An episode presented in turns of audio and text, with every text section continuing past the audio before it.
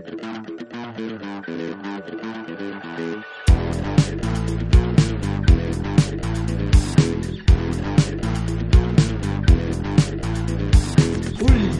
ronda.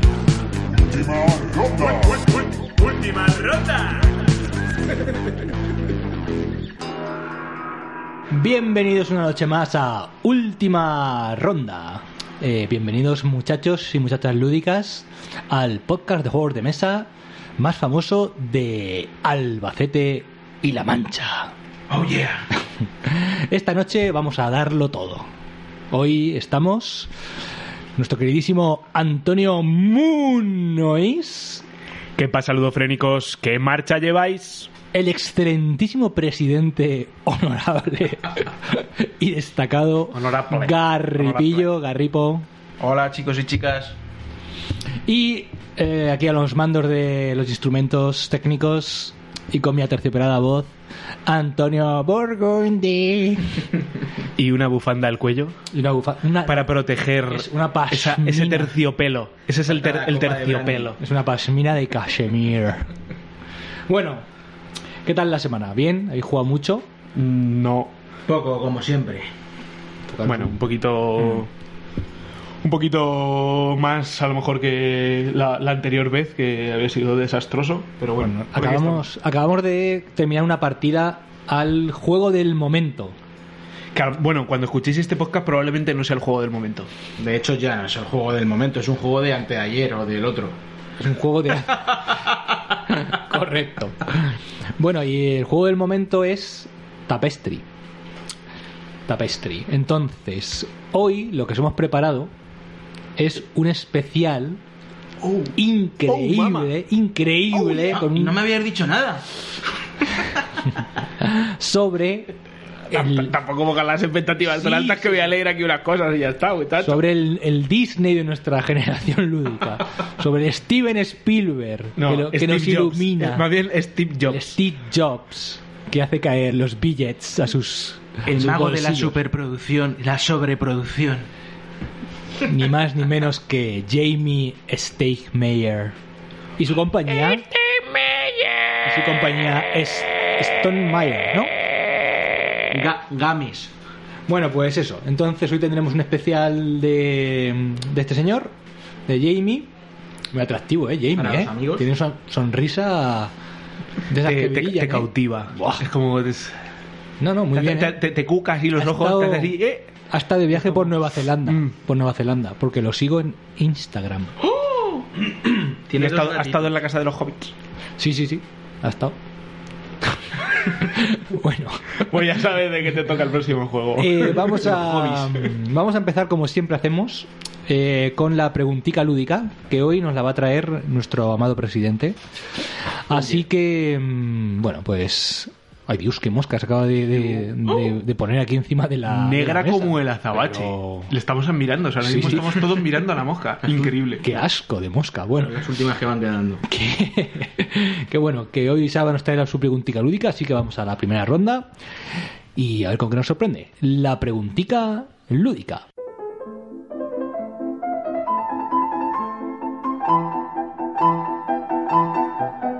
Preguntica lúdica. Come on, baby. Come on, come on, baby. pues, Come on. Esta, Come on, baby. esta semana he visto por Twitter que, que varias, bueno, pues aquí había gente que, que se que se había quedado un poco como a medias en, en- la Game On. Entonces, pues un poco la, la pregunta es, pues que a raíz de, de eso, de la poca o nada repercusión que parece ser que las Game On han, han tenido, pues si, ¿qué opináis y que, si creéis que son suficientes las ferias, convenciones que hay en este momento en, en España?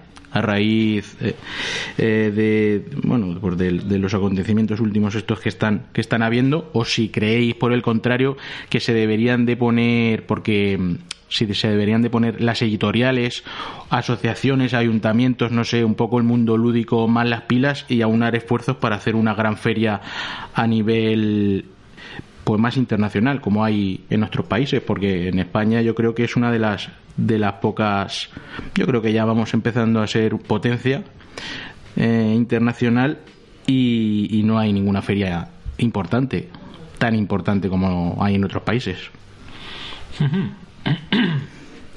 ¿Quién empieza? Dispara. Venga, Moon Noise.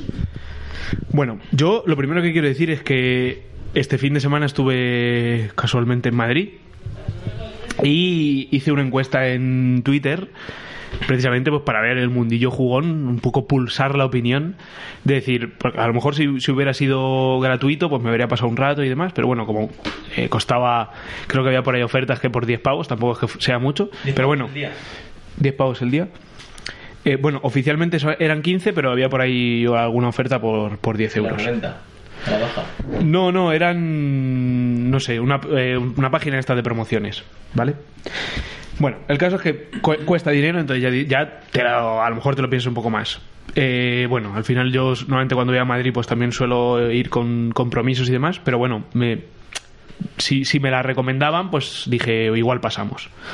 Y el caso es que la respuesta, o sea, la respuesta ganadora de la encuesta fue que no, que mejor no iba. Que no fueras. Y luego me encontré, no, no- había- hubo poca gente que respondió al, Mucho, ma- ma- poco, más que el, sí, eso es. Eh, pero luego me encontré mi timeline, macho, lleno de gente que estaba en la Gimón. Digo, estos cabrones, estos cabrones me han dicho, sí, o sea, no, me, me- me sentí excluido. Estos cabrones no quieren que vaya yo. O sea, no es que digan que las Gimón son una mierda, es que no quieren que vaya yo. La madre que los parió. Bueno, el caso es que no fui a la Gimón. Eh, y Luego sí que vi bastantes comentarios de, que eran, pues, mucha gente se había llevado para llevar a los chiquillos, para llevar a los niños, porque eh, pues había que si una piscina de bolas, que si, digamos, eh, ambientación para ellos, y supongo también, pues, un poco para mete- m- meterlos, irlos metiendo en el mundillo. Eh, y después Luis de Black Meeple estuvo también comentando, pues, que este tipo de. Mm, de, de ferias, pues como DAO, como Córdoba y demás, estaban sobre todo orientadas al público familiar y a difundir la afición. Yo creo, mm, la verdad es que a mí eh, Córdoba ya he estado eh, dos veces y me gusta mucho, pero sí que es verdad que en realidad para un público jugón, pues son más unas convivencias tipo la CLBSK, ¿no? Ahí sí que es de verdad ir a jugar y ya está.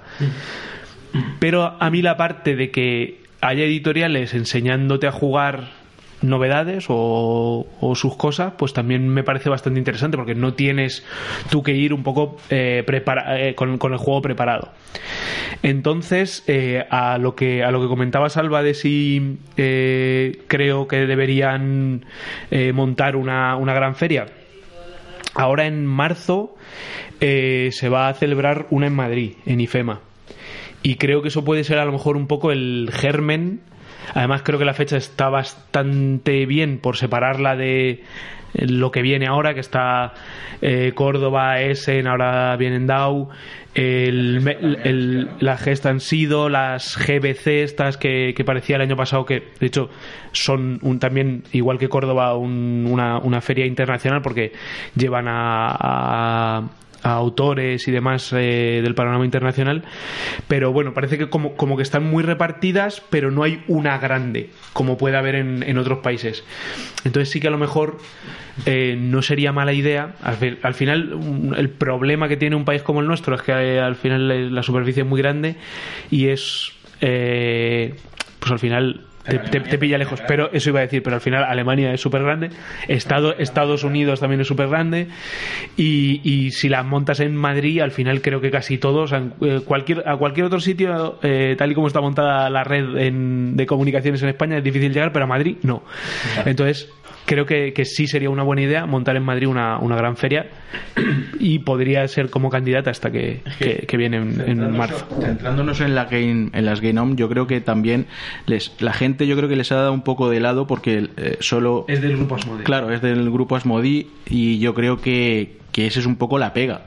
Porque, hombre, en, no hay muchas editoriales grandes en España, pero ya vamos teniendo algunas. Entonces, Debir también podría entrar, incluso Maldito Game, que aunque lleva poco tiempo ya lleva un bagaje Ya más que... muy interesante. Eh, entonces, incluso, no sé, a lo mejor, no sé, Ludonova a lo mejor también, no sé. Bueno, Eh, Ludonova sí que está en Game On porque es. Ludonova está en Game Bueno, On sí. porque es. eh, la- lo distribuye, de hecho, es un estudio dentro de. De, de Asmodee. O sea que, que Lu- Ludonova, por ejemplo, sí está, pero falta el otro montón. No, Claro. no está SD, no SD está Rakis. claro. eh, pues ahí. eh, TCG que empieza también a Hay- coger fuerza. hay pues muchas unas editoriales que, llevan- que van siendo ya importantes que, que podrían ahorrar esfuerzos en, en su bien eh, personal, o sea, como empresa, porque eh, yo creo que... Bueno, por- y por supuesto no he nombrado Debir, la La- la, clásicamente he dicho, la grande. la he dicho, Ah, la he dicho, vale. la he dicho. Eh, bueno, y un poco, un poco eso. ¿Qué opinas tú, Antonio? Bueno, pues yo creo, hombre, no- Sale una media sonrisilla. no, sé, si está pensando dicho- el mal o es que ya le hemos. no, estoy visualizando, visualizando un poco el tema de ferias. Podemos y- hacer en Albacete una. Sí. Yo, hombre, eh... Yo ya, yo ya tengo el nombre: Albacete, juega y vete. Ah, muy bien. A lo fácil. Ya está, el gobernador de Albacete. Bueno, que sí, piensa, mm, la verdad es que estaría muy bien tener una feria internacional gorda en, en España, así que fuera muy re- la referencia. Yo creo que Córdoba ahora mismo está haciendo un poco de eso de, de irme hacia esos días cuando estuvimos en Córdoba y es que el stand de Debir es una carpa de ridícula. A ver, Pero es que allí Con tampoco hay mucho respeto, sitio, me ¿no? refiero. Según yo he Bueno, visto. ellos, ellos Hoy- tienen un, un patio exclusivo para sus mesas. Es un patio pequeñito, pero. vale, pues eh, Sí, pero sí, no es. Entiende lo que quiero decir. Tienen ahí un. No sé, no es, es la nada. O Marti- Maldito Games tiene allí, pues eso, un kiosco de feria. Muy pequeñito con cuatro mesas. Pero es que li- literalmente es eso, un kiosco de, con cuatro mesas. Entonces, no tiene nada que ver con un stand de feria. Que es un poco a lo mejor lo que estás tú Claro, sí, sí, claro. Yo lo digo en plan. Entonces, yo creo que si tuviera que nacer una gran feria del juego de mesa en España, pues no tiene ni que ir por la mano de ni del gobierno, ni de los ni de, asocia- ni de asociaciones sin ánimo de lucro, ni de, ¿sabes? Sino tendrá que venir de parte de la empresa. No, quizás de la mano de las empresas, de las empresas grandes, pues sí que entonces eh, Claro, ayudar, voy. ayudar Que los y- tendrán que ser cañeros, Claro, tendrán que ser pues eh, puntos de venta brutales como son en Essen, porque al final Essen qué es? Pues es una al final te- Una tienda te- gigantesca. te- una tienda gi- gigantesca y lo que pasa es que al usuario nos gusta que entrar en ese juego, ya está, nos podemos engañar o no, pero Córdoba, DAO son festivales pues familiares. Eso es lo, eso es lo que yo creo, ¿no? Mm. Todo gratis, yo qué sé, hombre, este de la On, pues habéis dicho que, por ejemplo, cobras, o sea, se cobra por entrar, vale, pues a lo mejor ya es otro perfil, incluso, incluso cobrando, decís que también era familiar, no sé, que no tiene por qué ser una feria grande y dejar de ser familiar, lo que tiene que haber es un Apartado, una zona familiar, zonas, claro. pero que tendrá que ir de, de la mano de las grandes empresas, no van a ser las, las asociaciones lúdicas de los barrios las que van a hacer una feria de ese calibre, no sé, esa es un poco mi opinión. No, también lo que pasa Bueno, es que al, al final el inicio, por ejemplo, eh, Córdoba es un- la asociación Mm. la, que, la, que- la que lo inició. Eh, GBC creo que también fue una asociación la que lo lanzó. Eh, al final Es que yo creo que aportan más, las, en este caso, aportan más las asociaciones por, por la gente, para, por el hobby, que las propias empresas eh, se preocupan de que el hobby salga adelante. Es un poco la, la impresión que, que a mí me da, no sé.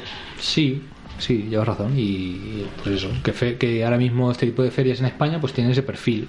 Pero no son no son el, el Disneyland de la ¿sabes? de los juegos de mesa y con ganas del y no, no, no tienen tal consumismo atroz al entrar allí no yo creo que es un poco el concepto que estás tú planteando no que Sí. por qué no hay ese tipo de feria sí.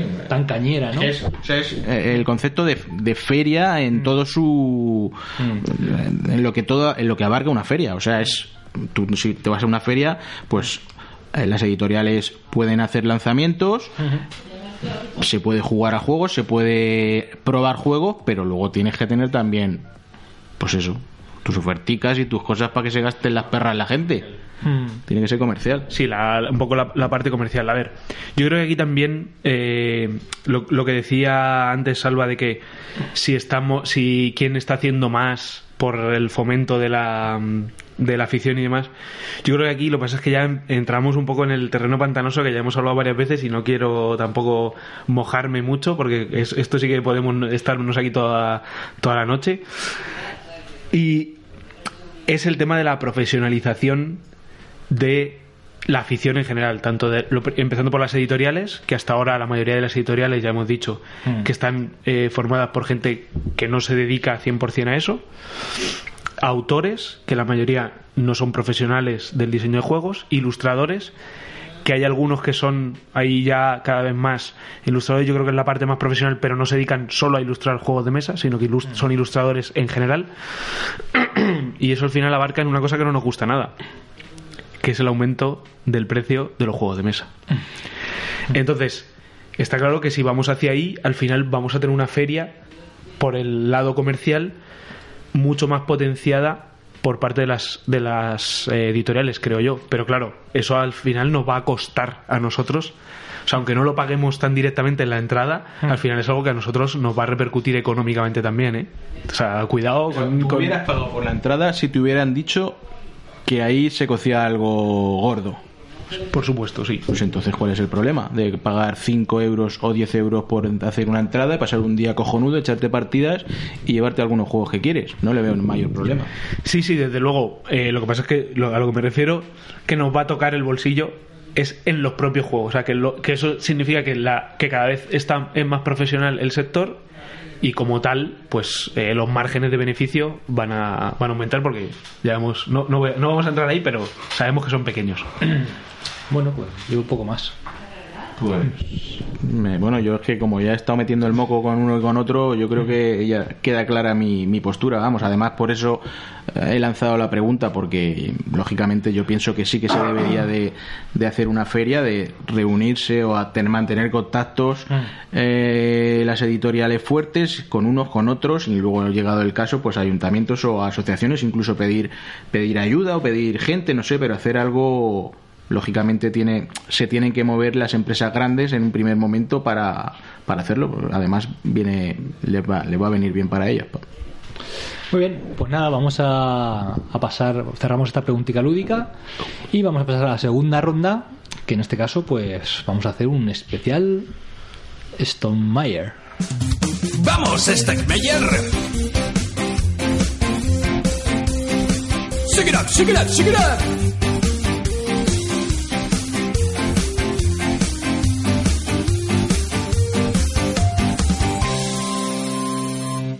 Muy bien, pues Moon Noise nos trae hoy, pues va a ser un poquito el que va a llevar la voz cantante en este especial, así que pues cuando tú quieras.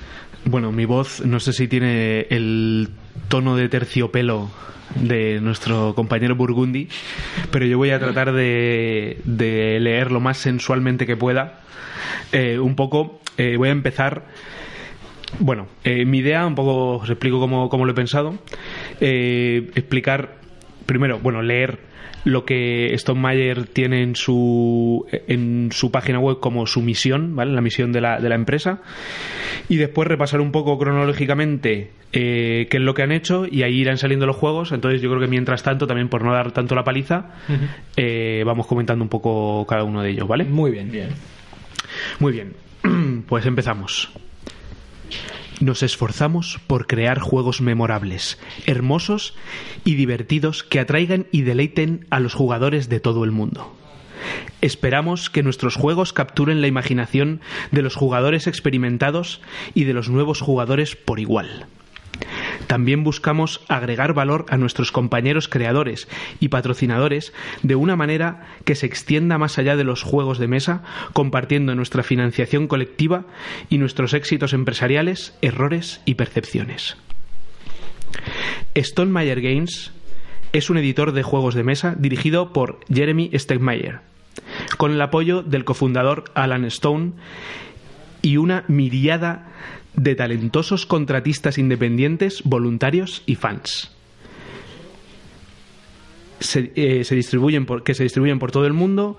Las marcas de Stone Meyer Games incluyen Viticulture, Euphoria, Between Two Cities, A Sight, Charterstone, My Little Sight, Between Two Cities of Matt King Ludwig, Wingspan y Tapestry.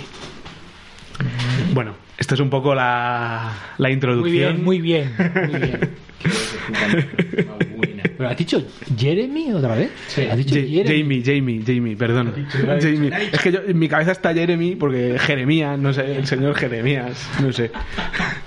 Jamie, per- perdóname, Jamie. Luego nos oye y, y, Sí. y- y- y apaga el podcast. No le gusta, porque sí, cuando eh, le llaman Stone Meyer o algo de eso, porque Stone Meyer es su, su empresa, pero él es Steckmeyer y la gente pues a veces se, se confunde. Bueno, eh, os cuento eh, alguna, alguna cosita mm, eh, curiosa. Para mí, los dos datos que más me han impresionado han sido, primero, la cantidad de dinero que ha recaudado mientras eh, ha utilizado el crowdfunding, co- concretamente él utiliza Kickstarter. En total, 3,2 millones de US dólares. Que creo que es bastante, bastante pasta, ¿no? Bien, bien, bien. Bueno, y una cosa muy, muy importante que sí que. Yo sí que sabía que él había, eh, digamos, hecho bastante dinero, pero lo que no sabía, y que me parece que es una gran aportación a los juegos de mesa, es que él, bueno, o su compañía, son los inventores de algo que a lo mejor os suena bastante, que es el EU Friendly y Canada Friendly. Vaya, vaya. Gracias, eh, el- ellos, digamos que se les ocurrió la idea de poner los hubs, esto, los centros de distribución, en cada una de las, de las partes del mundo, para así evitar pagar aranceles al enviar desde el país, digamos, del, del creador. Entonces creo que es algo. Jamie, bien. Muchas gracias, Jamie. Bien. Oh, yeah. Gracias. Te Jamie, queremos. Te queremos. Bueno, muy bien. Eh, vamos a empezar un poquito con, con lo que es. eh, una cosa, una cosa. sí. ¿Y, el, ¿Y el otro? El Alan Stone. Alan? Stone. Este es, es co- es co-creador de Viticulture, ¿no? Por ejemplo. Sí. ¿Y por qué? Euphoria también. ¿Y este por qué no suena tanto? Eh, ¿La gente la- lo ha ahora- tomado con, con Steve Meyer o algo así? o? Eh, bueno, el CEO, digamos, el, el- el- el director de, de la, de la compañía es, es Jamie. Pero es que se lleva los laureles también, ¿eh? Sí. Este señor, yo voy a reivindicar a este señor muchísimo partido. ¿no? Eh, bueno, de todas formas, ahora también veremos Hmm. que eh, se fue un poco desligando cada vez más de, de la empresa. Digamos, No la, la, no la no entre los dos, pero bueno, Vale. no, no, sí. De hecho, en Tape Street verás que solo, ya solo está Jamie Stegmeyer como Por, e- por eso, por eso. Claro, se nota. A partir de Euphoria ya solo está él. Sí, sí, sí, en efecto. Vale. Muy bien, pues venga, empezamos eh, con, con su primer, bueno, eh, aunque la, la compañía eh, pues empezó antes. eh, todo esto que os voy a contar viene de un, de un vídeo que hay en la parte de emisión en la que cuenta él su historia y tal, la, la podéis ver en perfecto inglés, claro, pero bueno, dura un poquito más de media hora, me parece, y se cuenta y, y te cuenta aquí un poco toda, toda su vida, cómo empezó, que empezó, que él había sido camarero, que había sido, bueno, pues toda su vida, ¿no? Pero bueno, vamos a lo que nos interesa. En 2012 eh, tratan de publicar a través de crowdfunding de, de Kickstarter el primer juego que es Viticulture. En este, pues es importante, me he apuntado por aquí, que es importante indicar que se quedaron casi sin pasta. ¿Vale? Recaudaron, tengo aquí, eh, lo iba cogiendo así un poco sobre la marcha, así que a lo mejor está mal, pero bueno, eh, más o menos las cantidades, 65 mil dólares. ¿Vale? O sea, una cantidad creo que para entonces importante, pero nada que ver con lo que podemos ver en los juegos de mesa de ahora. Entonces, bueno, eh, si queréis comentamos un poquito sobre Viti. O sea que Viti se, se, ¿Pero es del 2012? Financió. Había se sido- financió con 65.000 dólares en Kickstarter. Mm, correcto. Yo creía que había sido en 2013 cuando se había Saldría en- editado, ¿no? sal- se editaría en 2013. Bueno, puede ser. Pues nada, Viti, Viticulture es un juego de de colocación de trabajadores en el que vamos a, a tener nuestra bodega y vamos a poder evolucionar esa bodega, vamos a poder llevar a nuestros trabajadores a un poco hacer el ciclo de producción que podría que podría tener pues este mundo del, del vino. Intentaremos mm, pues eh, primero con conseguir las uvas las llevaremos a nuestro tablerito individual luego pues eh, la produciremos ese vino lo embotellaremos lo venderemos jugaremos un Iremos poquito con cumpliendo contratos. iremos cumpliendo unos contratos para conseguir puntos de victoria aparte el juego pues está dividido en dos fases verano e invierno mm, si no me equivoco o en la, primavera en, en la, en la en- en versión la versión básica- básica, sí, Viticulture. Sí. La otra parte ya es Tuscany.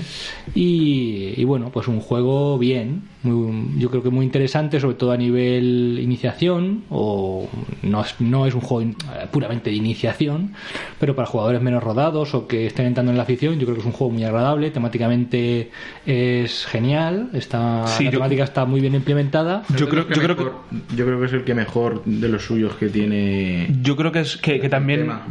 Yo creo que también, sobre todo, eh, lo que, digamos, como una de las principales virtudes que tiene y que además es lo que hace que sea más accesible para jugadores nobles es esa, esa buena integración Sí, que todo hay entre. lógico, ¿no? sí, además es un ciclo de producción que tú entiendes que tiene que ser, tiene que seguir ese orden. Mm. Entonces tú intuitivamente vas realizando las acciones para eh, actuar de esa manera.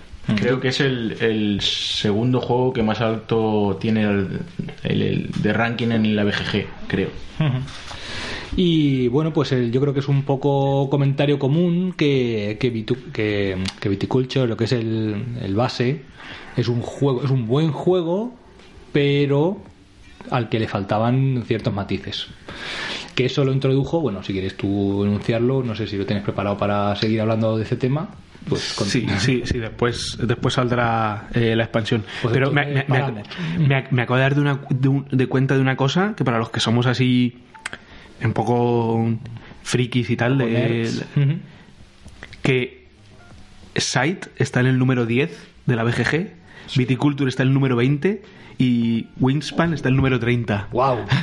Lo, lo consiguió, lo ha vuelto a hacer. 10, 20, 30. Qué magia. Joder, macho. Y Tapes, y Tapestry está el 300 también. Cuadrado. Joder, macho. El. El tío mue- mueve los hilos. El tío mueve los hilos ahí. La BGG será la mitad suya también. Steve Jobs. Muy bien, bueno, al año siguiente eh, sale el, el Kickstarter de Euforia. Y Euforia eh, consigue 300 mil dólares. O sea, pasamos de 65 a 300 mil. Wow, wow, wow. Muy bien, eh, de este Burgundy creo que no lo ha jugado, ¿no? Pero la portada me gusta. Es muy chula. Vale. ¿Y los colorines? También. Eh, venga, para que no hable yo tanto, comenta un poquito, compañero Salva. Vale, pues eh, el juego, como dice el compañero eh, Antonio Min- Minois, el, bueno, pues Euforia es, tiene una dureza de 3,10. Es el, el segundo juego después del Site, creo, en dureza que tiene el, el diseñador. Y bueno, yo lo he jugado un, un par de partidas y bueno, pues eh, básicamente es un, un colocación de, de trabajadores en, en forma de dados. El juego va de... eh, bueno, es, Podría ir de cualquier cosa, pero sí, bueno, realmente es euforia. Déjame decirlo, una sociedad distópica. Oh, yeah. pues sí, es un poco como, como un gran hermano, ¿no? Es, eh, había, es, eh, no, el, el mundo desaparece, ¿no? Como lo conocemos actualmente. Eh, bueno, pues nace una ciudad que se llama Euforia, en este caso, y ahí están todo lo, la gente metida y todos los, los jefes los tienen metidos ahí, eh, todo amurallado para que crean que no hay otra realidad, pero la realidad es que sí hay otra realidad. Entonces lo que Wow. Esto es una novela gráfica. Oh así. yeah. Lo que nosotros tenemos que hacer, pues, es eh, ayudar con esos con esos dados. eh, lo que haremos es ir haciendo ir haciendo acciones, consiguiendo productos y, o sea, recursos y productos con, con la ayuda de los dados que serán los trabajadores y pues básicamente ir, ir haciendo acciones entonces eh, es un juego Mm, o sea, el abanico que tiene de, de jugadores eh, en principio está muy bien, porque va de, de 2 a 6 jugadores, o sea, es bastante amplio. Lo malo y lo bueno, pues que a partir de, de 4 jugadores es cuando, es cuando funciona. es cuando brilla, sí. Exactamente, para porque la interacción en el juego es poca. O sea, hay algunas acciones en las que tú pones un dado y te pueden echar, pero eh, la interacción ah, poco, poco más amplia que eso. Sí, pero lo, lo- digamos que la- aparte de que aunque sea poca, lo chulo es que te vayan echando, porque si no, Sí, sí, vamos. eh, al final la- las acciones que puedes hacer en tu turno es o colocas dado o recoges dados. Exactamente. Lo que Da- pasa O colocas un dado o recoges los dados que quieras. Entonces, cuando tú recoges, lo que tienes que hacer es tirar los dados. Entonces, eh, dependiendo del resultado y del valor y del valor de, de un track, pues haces una suma y si te pasas de ese track, lo que haces es es una forma muy chula de putear al contrario, o sea, quitarle un dado y que tenga que tirarlo porque lo que haces es quitarle un trabajador. O sea, si pasa del valor de... eh, no de me- conocimiento. Se supone, se supone que los el, el trabajador se da cuenta de que está viviendo, o sea, llega, llega a ser tan listo que se da cuenta de que está viviendo en una sociedad distópica, o sea, qué coño está pasando aquí y se real. pira, se larga, ¿no? Exactamente, se pira. Entonces, pues eso es una... Bueno, yo diría que es lo que más mola del juego en cuanto a puteo es, eh, pues eso, joder al prójimo cuando no se lo espera y está ahí, llegar tú y que tenga que tirar los dados.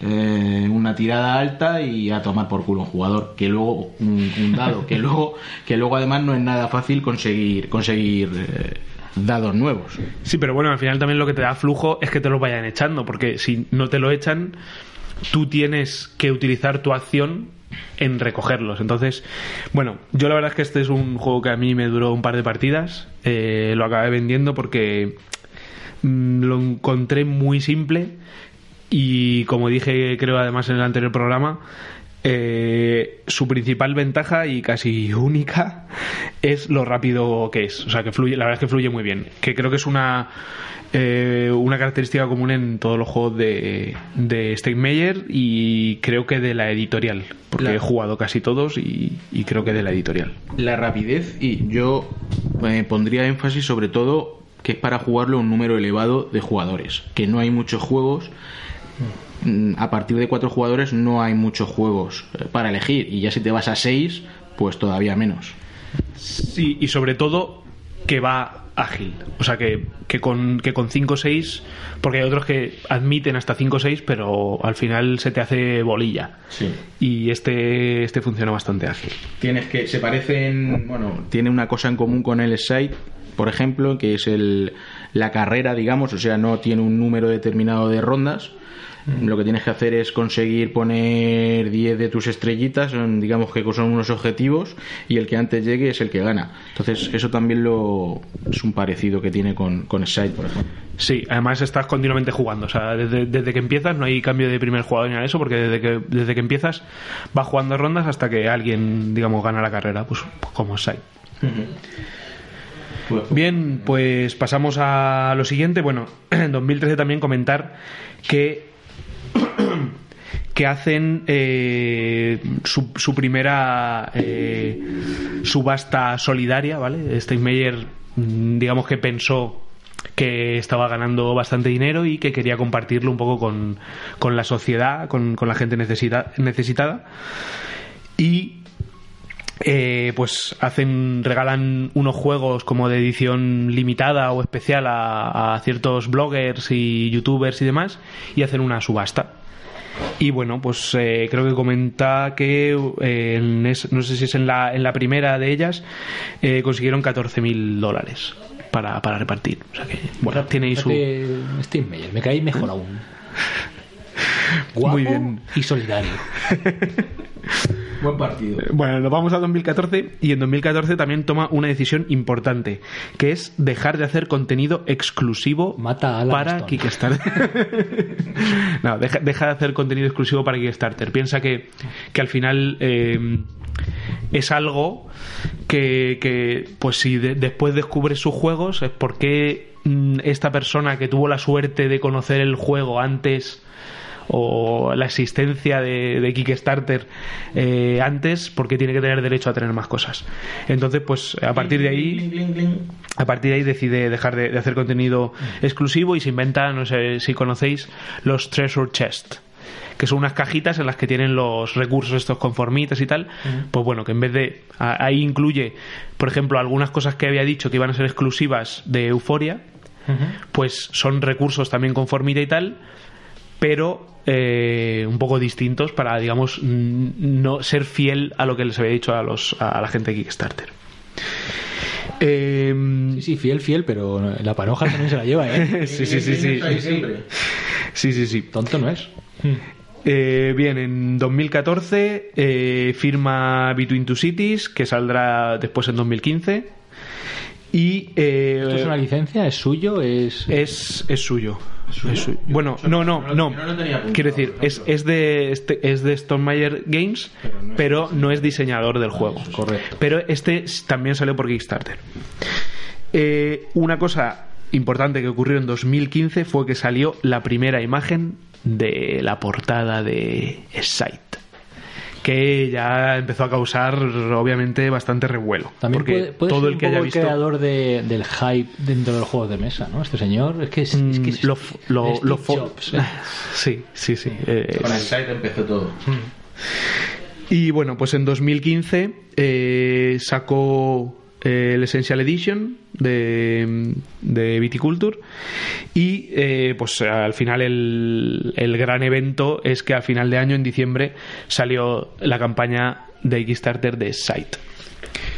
Y esta campaña, además, fue su campaña más exitosa y una de las más exitosas de juegos de mesa hasta entonces, seguro. Ahora, bueno, pues ya ha sido desbancado por, por varios, pero en aquel entonces eh, recaudó nada más y nada menos que 1.800.000 dólares. Fue récord seguro, vamos, en, su, en ese momento. Y bueno, de este creo que le hemos dado todos cañita. Yo el que menos, porque a mí no me gusta. ¿No te gusta no me- Sight? A mí no me gusta nada. Oh, Dios mío. De hecho, bueno, cuando ni participé en el torneo que hicimos en, en la asociación, que yo creo que vosotros sí, ¿verdad? Sí, sí. Ni luego en, en. A ver si lo digo, con. Cuando hicisteis la campaña, que empezasteis la campaña, tampoco me apunté, o sea, no, no es un juego que me llame la atención en absoluto. ¿Tú sí? ¿Quieres comentar algo? Oh, sí, hombre, Side, ¿cómo no? Yo creo que Side fue el primer eh, gran... Bueno, Side un poco está ambientado, vamos a... Ah, bueno, a ver. que, luego, que luego me decís que no hablo de los No, temas vale, de los vale, juegos. si yo iba a hablar ya de mi opinión un poco con, con el juego, pero a ver, si quieres lo presentamos un poquito. Side está ambientado en un futuro distópico. No, no es futuro, no es futuro, verdad, verdad, no es es un, es un futuro. pasado, es Eso un sí. pasado exactamente. pasado cercano? Es un pasado distópico. es una sociedad como a caballo entre lo que podría ser algo Entre, perdido entre guerras, ¿no? entre- Primero, sí, un periodo segunda entre Guerra guerras, sí, ese- esa época revolución rusa, mm, de- descubrimiento de la electricidad o expansión de la electricidad, ¿no? Ese tipo de, de estética, La- el arte del juego es precioso, no me acuerdo quién es el diseñador, pero yo creo que una de las características que ha hecho que Excite tenga el éxito que tenga, Es su que ha tenido es su, es su Sin arte, duda. sin duda, sin lugar a dudas. Y aparte, eh, lo bien, eh, lo, lo que le pega a tanto mecánicas como, como tema del juego, ¿no? Eh, fue un de estas, de estas veces que, que de repente hace clic y todo se junta y creas un producto que es perfecto. Que, que no hablo de que pueda tener el juego más admiradores o menos, o te pueda gustar más o menos, pero como producto, como como éxito es, es in- vamos, in- indiscutible. Side, pues eso, eh, al final mm, el juego base creo que eh, tiene cinco facciones. Eh, tengo, para quien le pueda interesar, en la BGG el único, eh, hay una guía estratégica hecha por mí, es la única que hay en, castellano que yo sepa. Eh, ahí pues eh, analicé lo que es las cinco facciones principales, no la- las otras dos de la expansión, no creo creo no, no recuerdo ahora mismo porque lo hice hace como un año y medio por ahí pero creo que las, de la expansión no están analizadas. Y bueno pues es una guía estratégica donde habla donde se habla un poquito como cómo funciona cada facción y cómo cuál sería un poquito la mejor manera de empezar el juego los primeros turnos pues eso haciendo una guía de, de por dónde pueden ir los tiros. Side es un juego en el que tenemos una selección de acciones en nuestro tablero individual.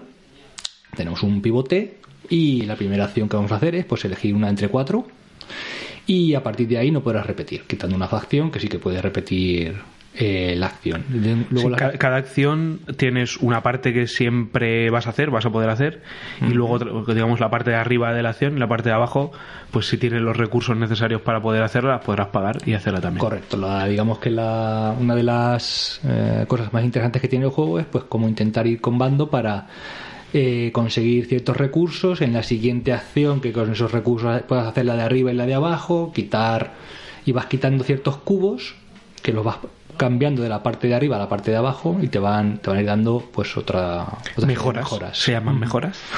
Luego, aparte del juego, pues hay un. El juego, el mapa central está hecho como por hexágonos. Y, y bueno, pues hay una. Juego, eh, hubo un debate interesante en su creación sobre si era un 4X o no un 4, un 4X. Sí, Stegmeyer dijo y lo, ven- lo empezó, lo empezó vendiendo en Kickstarter como un 4X. Vale, para quien, como no todo el mundo sabe lo que es ese tipo de tecnología, un 4X eh, se conoce a los juegos que tienen las 4X dentro de su eh, dentro de lo que sería el cuerpo del juego, ¿vale?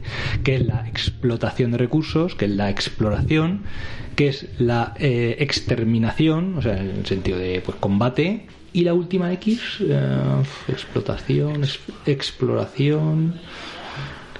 ah, no me acuerdo.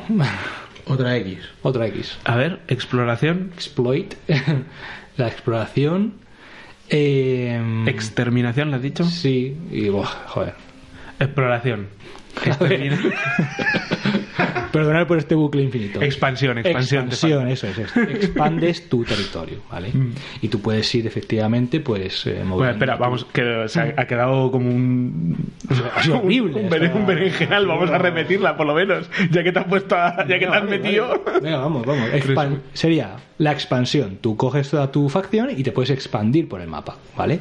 Luego la explotación de recursos. Luego tenemos la, la fase de eh, exploración, que va muy acompañada con lo que sería la expansión, ¿vale? En, en este juego concretamente esa parte buah, tiene un peso ínfimo porque al final hay unos pequeños tokens y cuando llegas al hexágono donde tiene ese token, pues coges una cartita y te va a dar recursos, unos beneficios. no es que sea una cosa muy muy relevante, que en el juego, obviamente, si las coges mejor, te va a ayudar a ganar y demás, pero que no es un juego de exploración, que digas, oh Dios, qué mundo estoy descubriendo, ¿vale?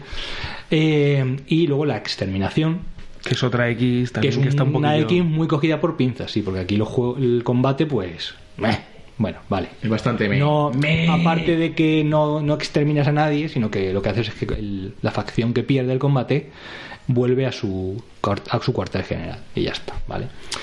Pero es bastante. Bueno, es necesario para ganar el juego. Sí, sí, sí, porque, bueno, no lo hemos dicho, pero el juego eh, va, el ganador será aquel que consiga seis objetivos, ¿vale? Eh, digamos que hay un, como una especie de track de objetivos, donde hay creo que como 10 o 12 posibles, No me acuerdo. mm, por ahí, ¿vale? Y tú tienes que conseguir de esos 10 o 12, no lo recuerdo de, de memoria, 6 de ellos, de los cuales dos son combate.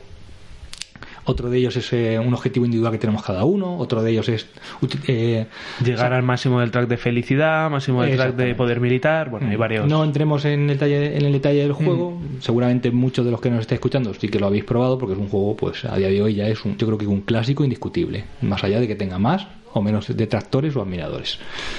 Y a día de hoy, en su día, que entramos otra vez en la parte del precio y tal, en su día se hablaba de que era un juego muy caro y ahora ves este juego por 60 euros y lo que tiene y dices, mi madre, Mm. ¿no? Sí. Y yo creo que también aquí este juego también fue mm, pionero en estirar un poco eh, La gallina. la gallina de los huevos de oro. ¿Vale? Porque el juego pues ha ido apareciendo casi una expansión por año desde que fue desde que apareció y, y bueno pues hombre dentro de que complementan el juego yo creo que la de los cepelines estos no aporta gran cosa A mí lo más chulo de, la- de la- de eso es que te cambie, las losetas que te cambia el- el- la forma de finalizar la partida. Correcto. Que te cambia de que eh, en vez de la carrera esta, pues hay diferentes formas de, de llegar al, al final de la partida. Incluso hay una de ellas que es un número de, de rondas fijo. Ujú. Porque si más que la- el rollo carrera te gusta eh, saber cuántas rondas va a durar el juego, pues tienes esa opción. Luego, eso sí que me parece bastante. Otra de las expansiones son dos facciones nuevas, que esa está estaba genial. clara, esa estaba clara, Esa estaba clara que- porque aparte estaba en el mapa. Mm. O sea, las facciones ya salían en el propio mapa inicial del, del core. Y solo era cuestión de que el señor Stenmeyer le diera la cajita del dinero para, para vendérnosla. Eh, allí también había otra. Hubo una. No, no, no llamarlo expansión, pero había un añadido que era una parte del tablero para convertir el tablero en gigantesco. Eh, luego, lo una de las últimas cosas que salieron también fueron unos los, los Mets, pero como de metal. Metálico, sí. En plan 50 pavos, solo cuatro de ellos, o sea, como muy Uno de cada- uno de cada facción. uno de cada facción, como muy de postureo, o cinco. Sí, muy de coleccionista. Sí, coleccionista, es sí. totalmente coleccionista. Pero bueno, si tú te querías Mm. hacer los eh, tus cuatro Mets, pues te gastabas 200 euros y ahí que tenías tus cuatro Mets de, por facción de metal. Y posteriormente salió la que yo creo que sería la, la expansión más interesante, que fue eh, la caída de Fenris, si no me equivoco. El auge, El, el auge, auge de, de Fenris, Fenris. el auge, lo he dicho al revés. Que esa, pues tuvimos el- la suerte de poder jugarla aquí en asociación. La copia de, de Moon Noise y la jugamos Moon Noise, Cortes, eh, Man Hollow y, y yo. Y bueno, Y yo Man sinceramente- Hollow nos arrasó. Manjolo nos arrasó y, y yo acabé un poco in- empachado de Sight. Yo creo que desde aquellas no, que- no he vuelto a jugar. Fue muchas partidas en poco tiempo. Sí, se juntó el Se juntó torneo con torneo. la, con la expansión. Bueno, Y además que la última, las dos últimas, tardamos mucho, o sea, fueron como muchas muy seguidas y luego como que dejamos unos un tiempo pasar y luego jugábamos los viernes por la noche que Sí. casi siempre estábamos todos muy cansados y, y a pesar de que el juego es, es muy ágil, también como todo lo de Sí. Sí, sí. pues eh, al final un viernes por la noche cuesta. Pero bueno, yo lo tengo como un juego con, al que tengo mucho, mucho cariño, porque eh, creo que, que coincidió con mi entrada hardcore en los juegos de mesa. De ahí, Y- de ahí la guía, seguramente.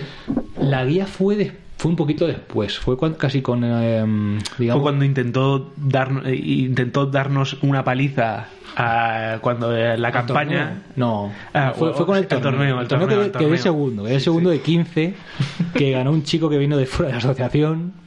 Sí, que el, Organizamos un torneo y siempre vienen de fuera a ganarnos. Pero bueno, Sí, yo fui el único que ganó sus do- las dos partidas de las que constaba, pero por el sistema de puntuación me quedé fuera. No, no, yo, yo gané mi, la segunda, sí que la gané. Pero bueno, que, que nada, que el que inventó cómo ganar ese torneo se equivocó y no gané yo. Eh, quedé segundo. No. eh, Si, si os hubieras, eh, si os hubieras hecho bien, habría ganado yo, que gané las dos partidas que se jugaron. Vale. Está claro. Bueno, eh, venga, vamos a seguir, que nos enrollamos. Eh, llegamos al 2016 y en el 2016 ocurre algo que ya hemos anticipado un poco antes. Y es que Alan, Alan Stone, vende parte de sus acciones. Quedándose el accionariado, pues el 90% actualmente de Stone Meyer Games pertenece a Jamie Steinmeier. Jamie, qué pájaro. Entonces, por eso eh, del que se habla es, es de él, obviamente. Otra cosa importante que ocurrió en 2016 Qué guapo es. es, es que decide, eh, Jamie decide que se acabó Kickstarter. Después del tío haber escrito libros de cómo eh, meterse en Kickstarter, Pero de pequeñitos, sí. De haber creado el UE, el EU Friendly, el Canada Friendly. Dijo, me he pasado Kickstarter. Dijo, ya me lo he pasado. Todo para vosotros. Pelearos vosotros con esto. Muy bien. muy bien. Vale, entonces eh, ya pasamos a, a 2000, estamos en 2016, pasamos a 2017, cuando eh, saca, bueno, saca la, la famosa Legendary Box, que el tío fue capaz de vender una caja de site vacía. Increíble. Genio, genio. Pero él, el, el, el tío, tú eh, lo oyes en el vídeo decir y dice. Dice, a mí me da un poco de, ¿sabes? Lo- Es como que a mí me da, me da un poco de vergüenza, ¿sabes? Decir una caja vacía. Y dice, Pero es que la gente me lo pedía. Claro, o sea, si, Hacía falta. si consigues... No, pero... O sea, no, pero la verdad es que es... es- Queremos la puta caja vacía, Jamie. Sácanos el dinero. es que es- es súper admirable. O sea, el Pon tío, la cara. El tío es capaz de vender una caja vacía sin querer. Sí, sí, sí. O sea, es como... Tiene magia, tiene magia. Eres, eres capaz de crear una legión de fans que dicen, no, no, yo quiero una puta caja vacía. Y además quiero que me pegues un buen palo. Sí, sí, porque, a ver, es que tú piensas que la mayoría de, de lo que hace Steinmeier, y creo que la caja también, se hace en China. Una cajaca como es de esas dimensiones, al final solo por el transporte, estoy seguro que lo que más cuesta de, de esa caja es el transporte, sin duda. Que no te llegue rota, sí, es Sí. importante. Bien, bueno, eh, además en 2017 eh, sale uno de sus juegos más criticados. Aquí es donde empieza la gente a sacar el... Bueno, desde siempre ha habido un poco de... No sé si envidia o... Bueno, el caso es que a Steinmeier se le, se le, tiene, se le tiene ganas. Y en 2017 sale Charterstone. Que es, digamos, su aportación al mundo de los juegos Legacy. Este creo que solo lo he jugado yo. Eso es lo que te iba a decir, que yo creo que eso está- lo tenías tú en las otras y lo jugaste con cortes. Bueno, pues Charterstone os lo cuento muy rápido, sin hacer spoilers. Es un juego de colocación de trabajadores en el que tiene un mecanismo muy parecido al de Euforia. Es decir, tú colo- colocas en un sitio, te llevas los beneficios pagando lo que tengas que pagar y si otro quiere ponerse en el mismo edificio que tú, eh, recuperas el MIPEL que has, que has colocado. Entonces, bueno, no quiero, ya digo, aunque ya tenga su tiempo, no quiero hacer spoilers, pero bueno, vas haciendo la ciudad, es decir, Es un legacy. de- descubriendo, sí, descubriendo... eh, ¿Son 12 o 14 partidas? O... son 12, creo recordar. Luego hay un pack de recarga. Hay un pack de recarga por si quieres eh, volver a jugarlo. Yo la verdad es que mm, la experiencia, bueno, también me pasó un poco de que me, como a ti con Sight, pues al final ya estaba deseando que se acabara, eh, porque juegan muchas partidas seguidas. Y eh, eh, pues se le critica mucho, pero a mí la experiencia en general me gustó. Fue la primera partida de juego así Legacy que, que, que había probado. Y pues como experiencia mm, no me disgustó tanto como, como dice la gente. Lo que pasa es que sí que es cierto que empieza un poco lenta, ¿vale? Cuesta dos o tres partidas eh, que se echa a andar y creo que se podía haber eh, digamos, podría haber funcionado más rápido, en el sentido de que fueran menos partidas y la evolución se fuera viendo un poco más dentro de, la- de cada partida. Eso sí que me parece a lo mejor un poco, un poco criticable, pero, pero bueno, aparte lo que sí que os digo es que yo lo jugué a dos, con dos automas, para que pareciera que estábamos cuatro, pero no lo recomiendo jugar a dos. Si alguien lo juega, que lo juegue a cuatro. A seis, que, se puede jugar hasta seis, creo que a lo mejor es excesivo, pero yo creo que lo suyo es jugar a, jugar a cuatro jugadores. Es que eh, Jamie se caracteriza por, por hacer juegos para, para bastante gente, ¿no? Ahora hablaremos de los principios rectores de la de la compañía y verás que aparece por ahí. Bueno, ya nos acercamos al día de hoy, así que vamos, vamos rapidito. En el 2018 eh, se centra mucho en, en lo que es el social media, ¿no? En- en dar- en darle caña a las redes sociales y demás. Además, eh, para él, eh, 2018 fue, comenta que fue un año muy importante porque dan el salto a, a los juegos digitales con la publicación de Site en, en Steam, ¿vale? En formato digital.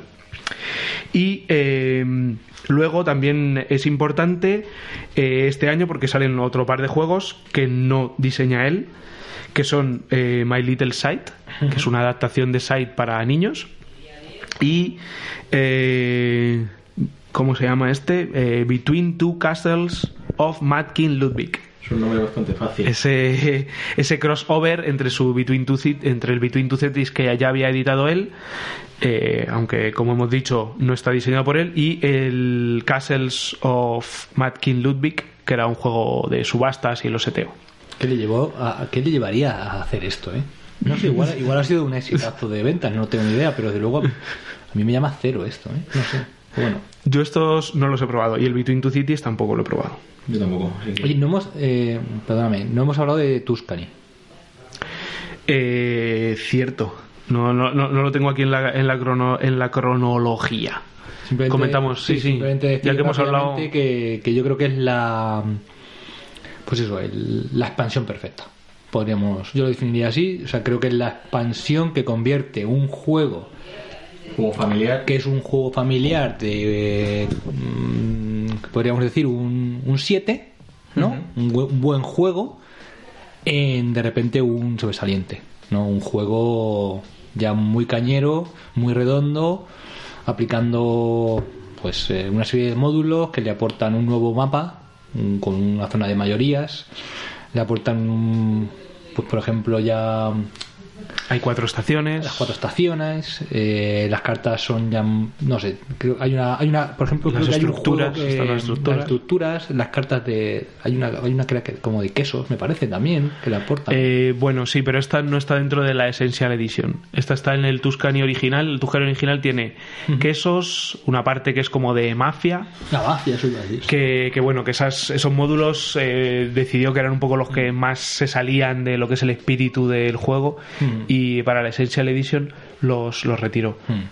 Pues nada, yo simplemente ya terminar diciendo que igual que en el Viticulture eh, original llegaba un momento en que una parte del mapa no, lo, no tenía mucho peso, aquí ya consigue con esto pues hacer un juego muy redondo en- entre donde ya por las cuatro estaciones siempre vas a tener cosas que hacer y con una gestión de esos meeples a través de las cuatro estaciones pues súper interesante y un juego pues para mí vamos eh, lo que hablábamos antes de la temática estaba dentro de un juego que podía ser un notable y ahora gracias a esta, a esta versión de Tuscany para mí es un sobresaliente y un juego súper súper agradable de jugar y un, vamos, para mí un sobresaliente claro. Bueno, para mí no llega tanto como sobresaliente, pero sí que eh, a mí me, me pasa de que Viticulture me parece un juego prácticamente introductorio, un introductorio, un plus de estos que llaman ahora el familiar plus, ¿no? El euro medio ligero. Eh, que llega un punto en el que, pues para mí tiene po- poquitas partidas, la verdad. Aunque tenga muchas cartas y demás, al final, pues eh, es un poco un ciclo hasta cierto punto repetitivo. Y gracias a Tuscany, pues le da ese, ese, ese pasito de más que lo convierte, para mí, en una ludoteca. eh, como siempre digo, en una ludoteca pequeña es un juego perfecto, pero con la expansión. totalmente Eh, bueno, eh, ya llegamos a 2019 y en 2019 también se produce un, un evento muy importante dentro de la compañía. Saca Wingspan, ese juego que tuvo tanta polémica en su día que nosotros ya comentamos aquí, pero lo importante no es que saliera Wingspan, sino que Wingspan gana el Kenner Spiel des Jahres. Es el juego del año para expertos en Alemania, que bueno, que ya no están para expertos como podía ser antes, y que eh, pues es el primer galardón importante porque los demás juegos habían ganado algún algún premio pero no un, galardón tan importante a nivel mundial como el que en Spiel des Jahres que, que tiene Wingspan ¿habéis jugado a Wingspan vosotros? no Sí, yo una partida. Y bueno, es la verdad es que no fue fue placentera, como dice Burgundy. Eh, no sé, la jugamos hace un par de semanas o tres semanas, creo, con la IDAP. Estuvo en la, en la partida. Y yo creo que todos los jugadores lo disfrutamos bastante. Es un juego yo diría que es sencillo, o sea, realmente tienes pocas acciones que hacer, pero ya depende un poco de ti de realmente los, los combos que puedas hacer, que es un, es un juego de, de combos. es un juego con Vero entonces Es un, es un juego con Vero de, de cartas básicamente en el que tienes también un, un tablero personal, pero bueno, eh, lo disfrutamos bastante, vamos. Bueno, pues yo he jugado también solo una partida y no puedo decir que la he disfrutado tanto. Eh, también, a ver, es un juego... Tienes que saber un poco a lo que a lo que vas. No es un juego duro, es un juego. eh, yo creo que está por un, un escalón por encima de familiar, mm, pero vamos, es muy asequible. Pero yo lo veo, yo sí que lo veo de- mm, divertido, vamos. Bueno, a mí también es cierto que el- mi partida fue bastante desastrosa porque no me salía nada. Al final, bueno, como todo juego de cartas, pues obviamente depende mucho del azar. Eso creo que prácticamente todos los juegos de, de cartas les, les pasa. Pero aquí, pues al final, mm, no sé, sentí que, que podía hacer poco con, con lo que tenía. Yo me sentí súper eh, maltra- maltratado por el azar. Y eh, pues tampoco vi que hubiera, pues eso, tenías convitos, tal, y yo entiendo mm, eh, el producto, entiendo que tenga éxito, que tenga muchos seguidores. Dicen que el solitario es muy bueno, Está bastante bien implementado. Luego es pero sí, la, la producción brutal, o sea, eso me parece indudable. Cre- un millón de cartas con un millón de pajaritos, cada carta con su pajarito. Sí, pero al final lo que hacen los pájaros tampoco te Sí, aporta, tampoco es tan distinto. Pero está al final hacen las o sea, mismas cuatro o cinco cosas. La diseñadora, la diseñadora incluso, o sea, es eh, Ornitóloga, sí. ornitóloga y se preocupó Sí, sí, de, de que cada carta eh, tuviera algo que ver realmente con el pájaro, o sea, van de la mano. Sí, no digo que no, pero luego al final no hay tantas opciones. Al final son, Sí, son cuat- cuatro. cuatro cosillas. Son cuatro Eh, acciones, no son más. Y, y dentro de las opciones al final los combos son todos muy parecidos. Sí, que es cierto que pues estará ligado a que el pájaro que hace esto a- tenga este, ¿no? Bueno, Sí, hay muchos, hay- además hay parecidos, o sea, Sí. por ejemplo el de que si te sale un pájaro más pequeño de X envergadura, pues te lo comes. Pues de esos hay como, como dos o tres tipos de cartas que son iguales pero variando la, los centímetros. Es un, un ejemplo, claro. Os hago una pregunta. Cuando salió este juego anunciado, ¿vosotros pensabais que iba a tener el éxito que ha tenido? No. Mm, Yo la verdad es que no me lo esperaba porque no, tampoco sabía que hubiera tanta afición por la ornitología. Porque a mí, por ejemplo, yo, por ejemplo, Ni creo, sí, ni creo que ni la, la hay. ni creo que la Yo no haya. sé. no, sé- no sé si la- a mí, por ejemplo, los pájaros, soy un poco como Sheldon, a mí los pájaros no es que me den miedo, pero pff, me dan un poco igual. Si, fu- si fuera de animalicos, de, bueno, de animalicos es, de mamíferos, Hmm. yo creo que me lo, que me lo habría comprado. De perretes o de gatetes. De perrete, no, de, de mamíferos en general, mamíferos salvajes. Me lo habría comprado por, por, por- con, con- con ese mismo tipo de ilustración y tal, pero con mamíferos, pues me lo habría comprado aunque es- fuera la, bueno, la misma mierda de juego. La mis- la- el mismo juego tan poco interesante para mí, porque pues sí que me gustan los animales, o de dinosaurios, yo qué sé. Oh, dinosaurios molan. Eso está guay. Bueno. Sí, yo cuando lo vi aparecer este fue como muy... ¿Y esto? ¿No? ¿Esto de pájaros? Y yo creo que si viéramos las ventas de, de Wingspan, creo que nos sorprenderían, ¿eh?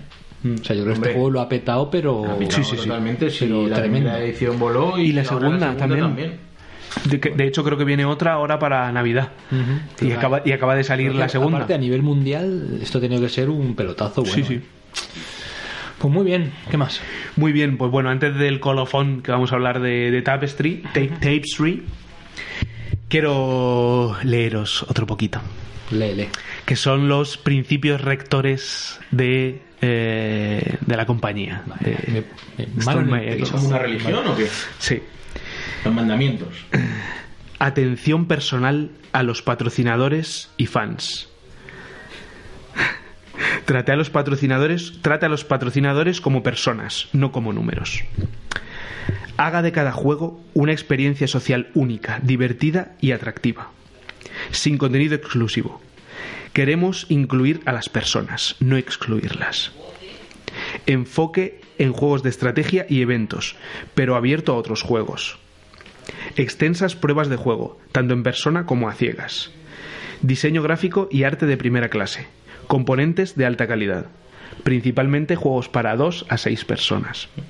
Crear historias y momentos memorables a través de nuestros juegos. Joder.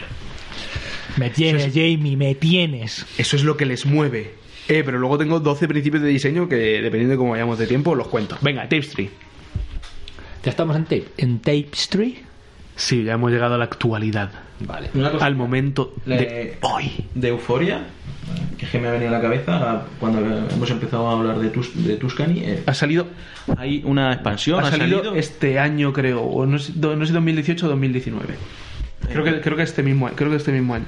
Sí, si no que- me equivoco. Lo que no sé es muy bien lo que Lo que lleva. lo que aporta. Mm. Eh, pero bueno, no sé, tendré que echarle un vistazo porque como el juego me gusta, igual hay que Hay que De, la de momen- de momento, soltarle la panojita. de momento no lo hemos dicho, pero todos los juegos de Stone Meyer Games están editados en España Maldito. por Maldito Games, excepto Euforia, que Euforia eh, ha salido editado por SD Games. Exactamente. Y que yo sepa, el- eh, esta expansión no la ha anunciado. Y hay texto. O sea, es importante eh, que, los juegos de, en general, los juegos de Stone Meyer eh, s- tienen texto y es recomendable comprarlos en español, a no ser que sepas mucho o que seas profesor de inglés. yo lo tengo en etcétera. alemanote.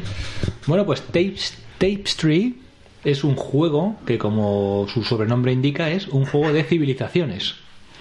Mal empezamos. O, o Yo creo, no, no, te lo digo. Es menos, esto es menos civilizaciones Yo creo que, que- que 4X es Site. Yo creo que Sí. es, un, es un error poner esto en la, por- en la propia portada del No, juego. pero mola- y lo que mola vender que has hecho un juego de civilizaciones. Sí, Está pero guay. si tú usas, pero bueno, yo qué sé, aquí yo ya no entro en lo que, o sea, si una persona quiere poner eso, pues lo quiere poner y fuera y tú, pues lo que lo compras o no, o no lo compras, ¿vale? Pero que me parece un error porque no es un juego de civilizaciones. Está temáticamente hablando artísticamente hablando, es un juego de civilizaciones, porque los Sí, dibujos, con- los conceptos, la simbología, el- los tracks que hay sí que te van llevando desde la escritura hacia las naves espaciales, correcto. Que te gustan además mucho las naves espaciales. me gustan. pero pero que de ahí a que sea un juego de civilizaciones, Jamie.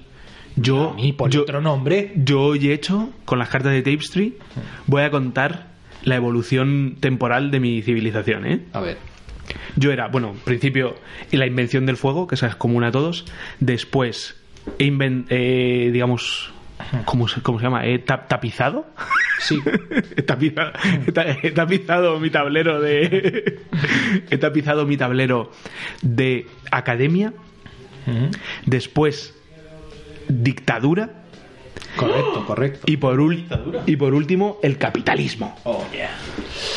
Pues yo fíjate que ni me acuerdo, lo- o sea, porque yo solo movía tracks. O sea, que Ahí es un euro puro si consigues un poco meterte en el rollete, a ver, sí que es verdad Es que difícil, es difícil meterse, ¿eh? a ver, sí que es verdad que el- a mí me ha to- bueno, va- vamos a vamos a ir un poco, vamos a, a bajar las revoluciones que estamos Venga, yendo sí, a sí, vamos, vamos un poco a mil. Tapestry o Tapestry eh, es un juego que se supone que es de civilizaciones porque vamos a tener cada uno, vamos a empezar la partida con una carta de civilización, eh, como por ejemplo pueden ser, bueno, sí, eh, los... ¿Cómo se llaman? Yo en mi primera partida llevé a los juerguistas. Los juerguistas, por ejemplo, yo he llevado a los bélicos, otros llevan a los futuristas, otros hay, no sé, pues hay como 12 o 13, no sé, en la... la- 16. Próxima, La guía- expans- próxima expansión, civilizaciones. En la ¿sabes guía que ha que- hecho Mishi eh, les hace le hace un análisis casi a todas las no, a todas las facciones le hace análisis y está muy bien.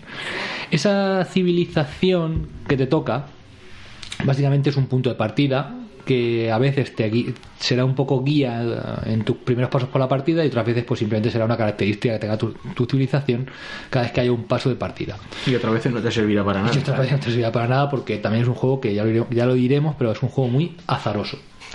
Eh, pues eso, la temática sería, sí que es verdad que la temática es un juego de civilizaciones, pero la mecánica principal no es, no tiene nada que ver con este desarrollo que uno puede sentir con otros juegos de civilizaciones, como podría ser Through the Ages. La mecánica principal es muy, muy, muy sencilla. Eh, en el tablero hay cuatro tracks, uno está, cada uno está relacionado con un, pues con un tema, en este caso sería ciencia, militar, conocimiento y química. No. Eh, Y el otro Tec- es exploración. Tecnología y exploración. Eso es. Ciencia, eh, poder militar, tecnología y exploración. Que son los tracks típicos de juegos de civilizaciones. Pero es que Sí, en este bastante. caso pff, mm, es un. Bueno. eh, no- Además no hay sensación de... O sea, es que tampoco tienes la sensación de avance... Puedes estar haciendo una cosa y por el otro lado haciendo otra totalmente opuesta. Bueno, simplemente comentar cómo es la mecánica principal, que sería tan sencillo como en uno de esos cuatro tracks voy a mover un, voy a avanzar. Y eso va a desembocar con unas acciones, ¿vale? O sea que en, en tu turno solo puedes hacer una acción, que es o avan- avanzo en uno de esos cuatro tracks, o ya he agotado todos mis recursos, porque para avanzar en los tracks hace falta hace falta llevar a cabo una gestión de recursos y llega un momento en que ya has agotado todos los recursos posibles y entonces pasas. Y con ese paso también se va a desarrollar un turno de paso que, bueno, pues hay un turno de, bueno, eh, lleva unas Pasas también de, de era. pasas de era exactamente y ese paso de era te va a provocar pues que se activen ciertas habilidades. Juegas una carta de paso de era que entonces te va a dar unas habilidades y vas a... a hay un punto de victoria, etcétera, etcétera, Punto de etcétera. victoria y pero, cobrarás otra pero que básicamente el Com- juego comentar que cada uno de esos cuatro tracks está dividido como en, en bloquecitos de tres que va aumentando o siendo cada vez un poco más complicado a avanzar en cada uno de ellos porque el primero te cuesta un recurso, después te obliga a utilizar un recurso más asociado a ese track y otro recurso más cualquiera, después tres recursos y después dos iguales de los asociados con el track. O sea que cada vez va siendo un poco más complicado ir avanzando en los realmente van tracks. siendo las mismas acciones pero un poco más potentes. Son unas acciones parecidas. Cada avance te da una acción distinta, Mm. pero más o menos parecidas o asociadas. Al final a- las acciones lo que hacen es que, más o- por, por resumir un poquito, bien te va a combar con, con otros de los tracks, de los otros tres tracks, bien te va a permitir eh, vas a tener un tablerito individual con edificios Que no vale para nada. eh, Sí, hombre, que vale al algo. quitar cada edificio Poquito, poquito, que al, un punto. quitar, que al quitar cada edificio pasa un poquito como podrías ser un eh, rollo Gaia Project o Terra Mística que, O en, o en el mismo site. o en el mismo site que tú quitas un edificio entonces ahí va a aparecer dentro de tu tablero pues al descubrir ese edificio una eh, una mejora ¿vale? Que en el cambio de turno va a ser parte de tus ingresos. Y, y esos edificios que vas quitando los vas a poner en un tablerito también, al que, digamos, otro tablerito que tienes, que es como tu capital. Y ahí pues hay un pequeño minijuego de, de posicionar edificios, que son estos edificios tan eh, que ha habido tanta polémica con ellos, porque al final podrían ser meros tokens que, que te van cubriendo esa cuadrícula, pero son unos edificios de resina espectaculares, ¿vale? Sobreproducción. O la, Esta- o la sobreproducción. Esta cuadrícula, en esta cuadrícula pues va a haber una especie de juego de, de filas y columnas donde con los pasos de era va a haber unas puntuaciones en función de las filas y columnas que tengas completas. Y esto es Site, es Site, esto es eh, Tapestry. Eh, si queréis añadir, un- tampoco queremos profundizar en la mecánica. Ahí luego hay un mapa eh, central donde va a haber una pequeña, un pequeño desarrollo, pero tampoco es relevante. A mí eso sí que me gustó. Está bien. Ah, y- ¿Te, gustó la parte donde te, se- te expandes? A mí Sí. eso es lo que, men- a mí lo que yo- menos. Lo que, a mí lo que menos es el, el tablero personal, que sí que no lo veo. Vamos a ver, si tú en una puntuación, una partida, ro- puedes rondar perfectamente 200 puntos, Mm. pues que en una ronda tu tablero personal te dé 3 puntos o 4 puntos, como mucho. A mí eso me Pero, parece. pero- pero- yo, yo me he dado cuenta de que en las acciones en realidad es muy raro, muy raro o bastante complicado en cada una de ellas en una ron, digamos, en una acción en la que puntúas tener más de 10 puntos, o sea, tener 5 o 6, Ah. 7 puntos, hoy Antonio nos ha ganado porque ha utilizado varias veces La magia su, de- man- su mano mágica La magia de los dados. de los dados. Bueno, ya te has cogido un 7. Uno, uno dice, uno dice. En la primera partida que echamos el otro día, ¿esa fue tu primera? No, fue tu primera. Yo creo que hasta el último, bueno, cuando ya venía el final de la partida, fue la única vez que me cogí un 6. Todas las de- y más o menos lo, hici- lo hicimos todos, todos así. Yo creo que desaprovechábamos muchos puntos por coger también, claro, materiales que, que luego te van a hacer falta. Sí, claro. al principio de la partida, cuando tú conquist cuando tú digamos exploras una nueva región, que es por una loseta, eh, tienes que tirar dos dados. Uno de los dados te va a dar recursos y el otro te va a dar puntos de victoria. En este caso, al principio de la partida, pues todo el mundo tirará hacia los recursos, porque al final tener un recurso es tener un turno. Claro. Exceptuando, obviamente, si sale un 7 en el dado, porque el 7 es una puntuación muy alta para este juego, eh, y por tirar un dado te lo estás llevando. Entonces, luego conseguir esos 7 puntos de otra manera, pues siempre será más complicado que, una, que con una tirada de dado. Pero bueno, que lo normal es al principio del juego, pues utilizar el recurso. Venga, vamos un poquito a la opinión. Vale. Bueno, yo, para mí, a mí es un juego que me ha divertido mucho. Me ha, sinceramente me ha gustado. No sé cómo afrontaremos el paso de las partidas. Eh, porque al final sí que lo veo, no sé cómo decirlo. eh, Repetitivo. algo, tal vez algo repetitivo, eh, pero, pero bueno, me quedo con lo positivo, sinceramente. Creo que es un juego, para mí es un juego divertido, donde he disfrutado mucho la cómo se va generando tu motor, gracias a, es- a ir quitando piezas de tu tablero, y, al- y en cada paso de era, pues vas a ir cobrando cada vez más, por lo que vas a poder ir haciendo cada vez más cosas. Y a mí esa sensación me da, me gusta mucho. mm, ¿Vale? Entonces sí que me ha parecido un juego muy interesante y sobre todo cuando llegas ya a cotas más altas en los tracks, los combos son más potentes y se producen por ciertas eh, combinaciones muy, muy chulas, Jugadas maestras. pero son combinaciones muy azarosas. O sea, si te gusta tenerlo todo controlado y sabes que si haces esto, esto y esto puedes ganar, aquí a lo mejor no te va a funcionar. Yo, por ejemplo, otro- el otro día, pues llegué a una. Hice un combo por pura casualidad en que llegué a la, a la parte más alta de un track. Entonces, la loseta que cogí me activaba la parte más alta de otro track y gané. Pero como podía. fue- no, fue ahí donde- pero como donde podía pegaste ese- no haber salido. O sea, pues ya está, salió y punto. Igual que hoy un compañero, a, a Miguel, pues de repente le ha salido una carta que hacía Una civilización. una, carta de civilización que hacía que del- en la posición que él estaba en los tracks de repente aumentara como cuatro tracks de golpe con lo que se supone Sin llevarse la, la Ah, bonificación. esa es la que me salió a mí el otro se día, ¿no? supone que, que es algo positivo La de bajarte uno en cada track No, y subir cuatro. Mm, No, este creo que subía todo. Esto era algo todo así. subir. Es que Sí. era, una- era como de repente incorporaba una carta de civilización nueva, ¿vale? Que se supone que es algo como buenísimo, pero que a él le ha perjudicado muchísimo porque su estrategia era Pero no era eso, ¿no? No. Pero bueno, yo que sé, que, que es un juego azaroso y que si quieres tenerlo todo controlado, o sea, que tú, si tú eres un super Eurogamer, este juego tal vez no sea para ti. Mi a mí me ha gustado. Yo, bueno, eh, solo he jugado una partida y lo veo, o sea, es un juego, como hemos dicho, es bastante eh, fácil de, bastante fácil de, de jugar. Eh, incluso podría perfectamente ser familiar, un poco familiar, tirando a complicado. O sea, yo creo que un peso medio. Es un peso medio ligero. Sí. El problema que tiene es la entrada, porque es mu- tiene una simbología muy particular que para una primera partida de alguien eh, mm, que sea sus primeras partidas a juegos de mesa, Ujú. puede de repente saturar ver tanto símbolo. Porque, Sí, son- porque luego- cada, cada track de estos que Sí. tienen al final 12 posiciones, cada una de esas posiciones es un símbolo diferente. Si tienes un poquito de experiencia en los juegos de mesa, verás que al final todo es muy repetitivo Sí, sí. y con consultar la hoja de, ayuda, mm, enseguida vas a saber por dónde van los tiros. Pero para alguien, ya digo, que sea que esté empezando y demás, yo no lo considero un juego de pura iniciación. No, de iniciación Tal no, hombre. el paso 2 sí. Sí. El paso 2 sí. Porque además eh, enseguida se empieza a disfrutar el juego. Pero es que tiene ese punto conceptual que es muy alto. Yo, yo las cosas positivas que, hombre, está claro que la, la producción es un- para mí es un hándicap importante, o sea, mm, ¿Positivo eso o negativo? eh, negativo. Y positivo.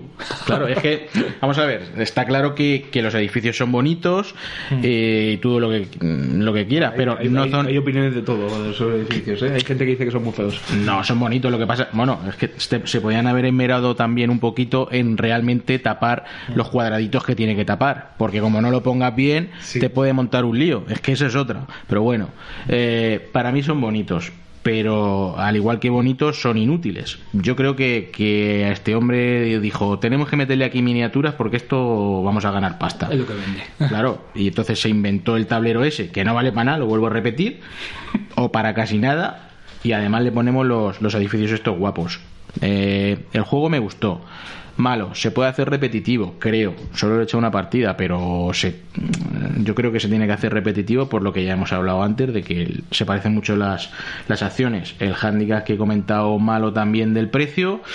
Eh, de hecho, ya se van viendo varios por ahí que la gente les está dando boleto y que está corriendo antes de que, de que el hype se venga abajo y que les está dando puerta para creo que se, se ya no había no en Yo se lo- la venta en distribución Yo se lo decía antes a, a Entonces- Moon, se lo decía antes a Moon Noise mientras cenábamos. Vamos a ver, te estás gastando 80 euros en el Tapestry. Y, y te sorprende, el- o sea, y juegas una partida y te sorprende eh, y lo vendes, o sea, pero es ¿qué que te- hay gente pero- que, pero que ¿qué te no que no lee pero o ¿qué que te pensabas que ibas a, a- a comprar? O sea, me refiero, tú conoces al juego de este Meyer, ¿sabes de qué va este, de qué palo va este tío?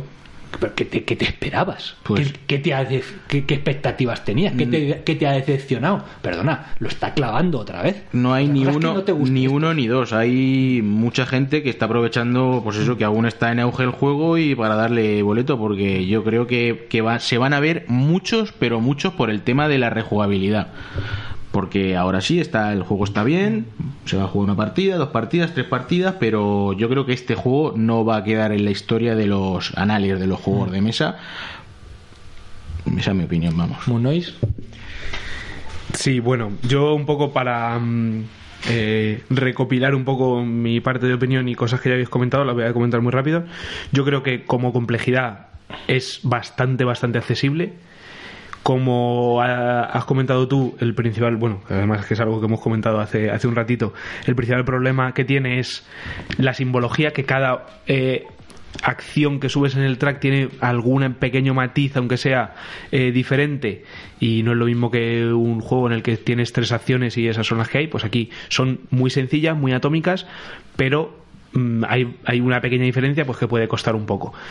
Eh, si controla, o sea, si, ha- si has jugado bastante juegos de mesa, como decía, pues se, se entiende perfectamente, pero pues a la gente nueva a lo mejor no es un juego de iniciación, pero pues eh, como segundo segunda eh, escalón eh, sí que sí que lo veo interesante.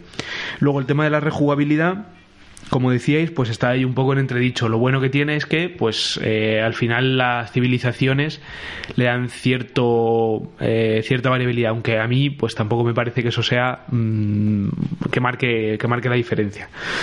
Algo que no hemos comentado es el tema de la, de la escalabilidad. A 2 no lo hemos probado ninguno, pero parece que no es su mejor número, porque además tiene como un jugador automa o fantasma. esas cosas. A 5 lo jugasteis vosotros y decís que no, demasiado largo, muy lento. demasiado Muy lento. Y, y salvo casos excepcionales, mm, o sea, no había mucha AP. Algunos momentos sí que fueron tensos eh, con en, en análisis parálisis, pero hubo que meterle prisa a, a alguno.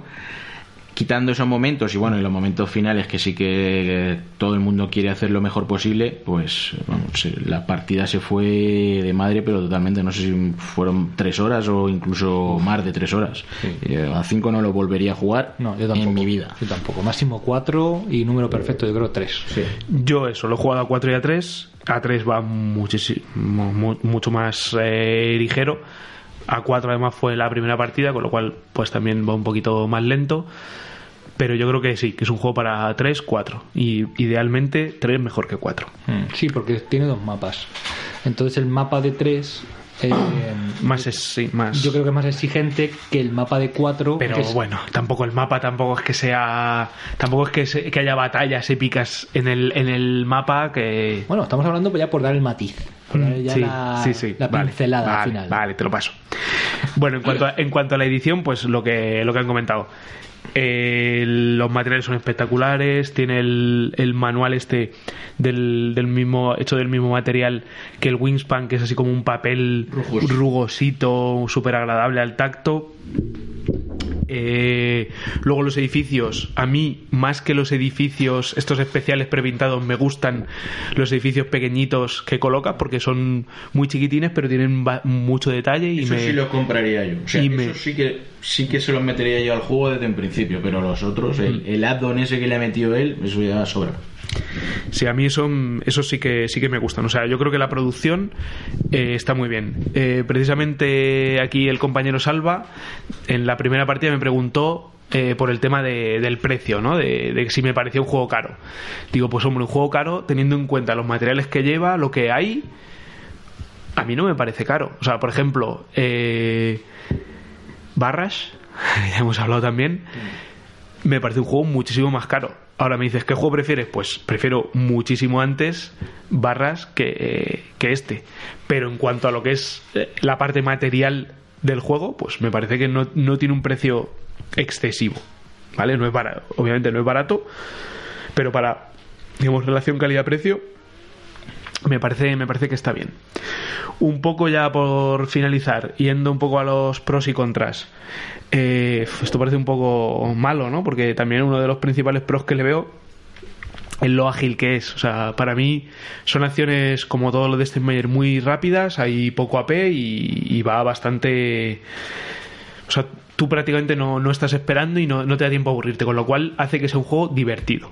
Y eso, pues al final a los juegos venimos a jugar para divertirnos, ¿no? Pues, pues de puta madre. Eh, como contras, pues para mí, eh, lo que decía Salva de la, de la cuadrícula de la, de la capital, a mí me parece que está poco aprovechado. Es que yo con el juego de hacer el Tetris y tal le habría puesto pues algunos bonus que al pisarlos te den Claro, algo, que que te, no- que- que te obliga a colocar primero en unas partes y luego en otras y que te vaya dando cierto bonus o ciertas cosas Además mejores. de la puntuación lo que te da es un, un producto, ¿no? Hay un bonus, hay un bonus a cerrar la cuadrícula. Sí, pero es un bonus súper... muy suave. muy a mí esa parte se me queda sosa. O sea es como que yo si ahora que ya que ya está anunciada la expansión pues yo por ejemplo una de las cosas que pensaría para la expansión sería eh, poner esos tableros con, con algo más de chicha más salsa ahí. Vale Eh, como contras también pues lo que hemos dicho. Eh, hay algún desequilibrio por ahí que dice "Uf, esta carta es que es mucho más tocha que esta otra bueno, Ah, yo eso tampoco lo veo un, un defecto como tal, pero sí que es algo que para los que somos Eurogamers pues no es agradable. Y luego el azar. A mí hoy, por ejemplo, Burgundy me ha ganado porque yo he tenido... Dilo, dilo. Por- Pone ahí la espinita a- aparte de que le han salido ahí a él buenos dados, ¿Por qué he sido mejor? yo he tenido, yo he tenido el, uno de los tracks, el track de ciencia, que tiras cuatro dados y si llegas al máximo en alguna de las de los tracks, te da cinco puntos. Yo estaba Sigue arriba. llorando, sigue llorando. Estaba arriba en dos de los cuatro tracks. He tirado cuatro veces el dado y, me- y he subido en los otros dos Para- tracks. para estaba regocijo. arriba. o sea que Yo- bueno. y yo lo he disfrutado eso, ¿ves? Sí, es un juego sí. muy divertido. muy divertido. ¿Lo habéis pasado bien? Entonces, bueno, pues a ver, es un juego divertido, pero como ob- obviamente, como dices Alba, no va a pasar a los años de la historia, eh, está ahí y yo me voy a atrever, ya tengo tres partidas y me voy a atrever a darle una puntuación. Que aquí no damos puntuaciones Toma. y para mí, ahora mismo Puntuación. estaría cerca del 7, pero es posible que ni siquiera llegue al 7. No sabía, no sabía que ese era tu número. Yo no voy a puntuar porque no... No, una partida es más difícil. Claro, y a- no suelo puntuar. De hecho, en BGG tengo muy poquitos juegos puntuados y con una partida no tengo aún un bagaje para, para puntuarlo, pero bueno, eh, pues sí, seguramente rondaría por esa, por esa cifra. Pues yo, venga, también me voy a, a atrever. ¡Vamos! Pues, y te voy a dar dos puntuaciones. Toma. Dos puntuaciones. Desde el punto de vista de un del Antonio de la actualidad, Yo del de- actual y yo del o sea, desde, desde el punto de vista de un, de un jugón, ¿vale? Para mí es un. Pues lo que tú dices. Estoy contigo 100%. 6,8, 6,7, algo así, ¿vale? Pero desde el punto de vista de alguien que esté empezando y, y no sea tan catavinos como parece que somos ya nosotros, que también llega un momento que a mí, tan, o sea, análisis tan, tan, tan profundo de los juegos de mesa, llega un punto que no sé eh, hasta qué punto tiene lógica. ¿Vale? Dentro de que obviamente nos encanta y somos unos obsesos del detalle y buscamos hasta el fallo en el hasta, ¿no? hasta el fallo en el del diseño, ¿no? Ponemos en duda al diseñador cuando a lo mejor el diseñador lo ha hecho así porque sabe los Mismísimos, de los punto, mismísimos. ¿no? Pero somos capaces de decir esto no tendría que haber sido así. Pero ¿quién eres tú para decir que esto no tendría que haber sido así? No te lo compres si no quieres, pero deja de. ¿No? Pues eh, quitando el. yéndome un poco hacia ese Venga, juego venga. más eh, introductorio, sería fácilmente un notable. Un juego de 8, 8 y medio. Porque es divertido. Porque Sí, es sí. divertido. Sí, yo, yo creo que hay que tener en cuenta eso, el, el nicho al que va dirigido y ya está. Yo quería, que- quería simplemente, por, por terminar, porque sé que es posible que nos esté escuchando el amigo Missy que le pregunté, ¿no? Digo, pero entonces esto es un Eurogame, porque decía que era súper azaroso y eh, muy desequilibrado. Y yo le dije, pero entonces es un Eurogame, porque para mí esas dos cosas son antagónicas a un Eurogame. Y mm, he de desenvainármela, de recoger cable, ¿no? Eh, me parece que efectivamente tiene bastante carga de azar, que hay bastantes cosas desequilibradas y a pesar de eso, la sensación que tienes jugándola es de un euro como la copa de un pino, Sí, yo creo que sí, porque sobre todo. pero esa- con azar, con lo cual Claro. eso posiblemente sea como dices, joder, pues entonces es un mal Eurogame. Bueno, No, pero hay gente que le gusta. Es que hay gente para todo. Sí, sí. Yo sí que disfruto de esa gestión de recursos que te va provocando puedes subir en los tracks y te vas generando tu, tu motorcito de, en tu tablero que al final estás teniendo una sensación también de desarrollo. Que no lo quieres llamar Eurogame, no lo llames Eurogame. Punto. Es un juego estratégico, ya está. Con, con, con temática de civilizaciones, ya está. No hay tampoco, es que queremos tam- tam- le queremos poner tanto nombre a todo también que Sí, sí, sí. Muy bien, qué pedazo de especial, te felicito. Has hecho los deberes, ¿eh? Sí, sí, sí. Bueno, y me han faltado los 12 principios de diseño, pero que los podéis encontrar en su página Sí, web. mejor. No os doy, no os doy por saco, que ya, ya hemos hablado un montón. Pero bueno, que si os fijáis, o sea, si, si, si- una hora con, con sí. Meyer, ¿eh? Si te, si te fijas, o sea, los 12 principios de diseño los encuentras en prácticamente todos los juegos. Mira, hay dos, dos. Pues mira, eh, por ejemplo, el análisis parálisis limitado, tensión pero no hostilidad. Es decir, tú tienes ahí cierto combate, ¿no? Cierta hostilidad entre ellos. Bueno, o al revés, no hostilidad. O sea, estás como eh, tensando un poquito la cuerda, pero no llega a haber guerra, ¿no? Y puteo directo. Entonces es algo, algo bastante. eh, creo, creo que es algo bastante. eh, em, característico de, de sus, de sus diseños. Don Juan, Don Juan, la puntita y nada más. Entonces, bueno, por ejemplo, dice, los juegos de mesa son experiencias táctiles, con lo cual él le da, ¿veis? Se ve que, que le da mucha importancia a toda la parte de, de los componentes y ahí se ve, pues que si los huevecitos estos del wingspan, Mm. que si la, la- esas calidades de los materiales. Bueno, que venga, vamos a pasar a, a las partidas y en la, en la web de- del señor, del Steve Jobs de los juegos de mesa, tenéis eh, más, in- más info. Bueno, entonces, ¿Jamie bien o Jamie mal? ¿Somos pro Jamie o somos haters? Pro, hombre, yo creo que pro. ¿Sí? ¿Pro Jamies? Yo mm, le, le admiro como Pues- creador de productos y demás. Y sus juegos, pues a mí Side me parece un juego, sé sí que puede ser que sobresaliente. De hecho, creo que le tengo puntuado con un 9. Tuscany un 8 largo. Pero para mí el resto de juegos uf, ya se quedan más abajo. O sea, aceptable. O sea, un, una- un buen autor. Su política de empresa es hacer juegos familiares. Sí, sí. Según rezan sus mandamientos. Y si te vas a BGG y miras dureza de sus juegos, vas a ver que ninguno pasa del 3,3 o, o cosas así. O sea, es familiar puro y duro. Bueno, pues dejamos este especial de, de Stonemeyer, editorial Stonemeyer, y más concretamente hemos hablado de Jamie Steinmeier, y vamos a pasar, ya yo creo que para cerrar, que el programa, si no se nos va a ir, a nuestras últimas partidas. Últimas partidas. Muy bien, pues nada, para dejarte a ti un poco descansar, que has hablado mucho, ahora Sí, venga. te recuperas. Eh, pues, Salva, ¿quieres tú contarnos un poquito por dónde han ido los tiros esta semana? Sí, bueno, voy a, voy a hablar de, de un juego que, eh, que jugamos hace un, un par de semanas, creo, creo recordar, es eh, Ganges. Eh, bueno, pues un juego en el que somos unos rajas del Imperio Mogol Toma. y sí, bueno, deberemos de, de hacer florecer nuestra, nuestra provincia. Juego típico de, de colocación de, de trabajadores. Eh, me- desde, desde que salió, mm, la verdad es que me, me llamaba bastante la atención. Yo soy un juego, un, jugador de. Me gustan mucho lo- los colorines. me llama mucho la atención. Y este es un juego súper, súper visual. O sea, eh, muchos colorines, mucho el tablero, ¿verdad? Me encanta. El Dinosaur Island es tu juego, Sí, sí, muy chulo también. Eh, lo jugué con, con Carlos. con Carlos.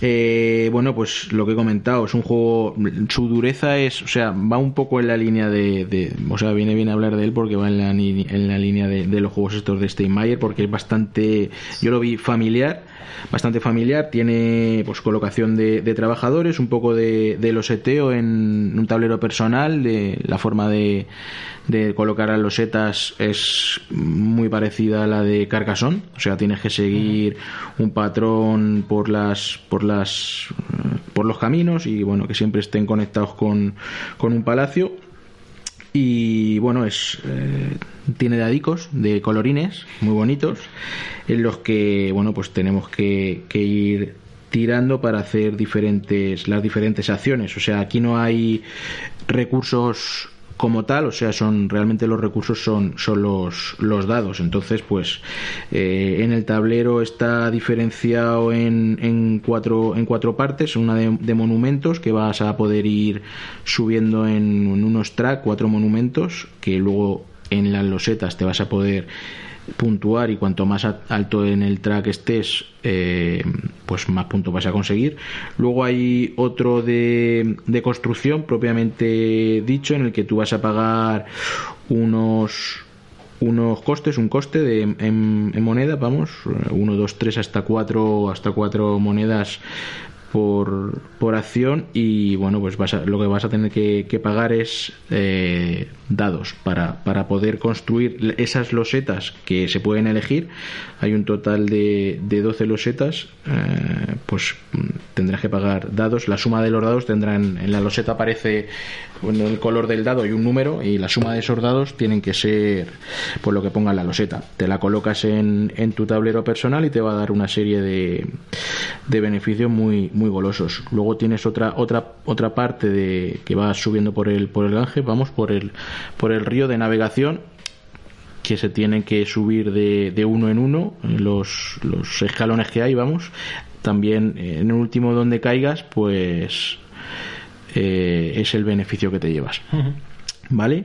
Eh, y luego por, por último está la, la parte de, o sea, la, la más sencilla de todas, que es pues básicamente cambiar dados de un color por otro, o dos de uno por otro, y bueno, y luego los...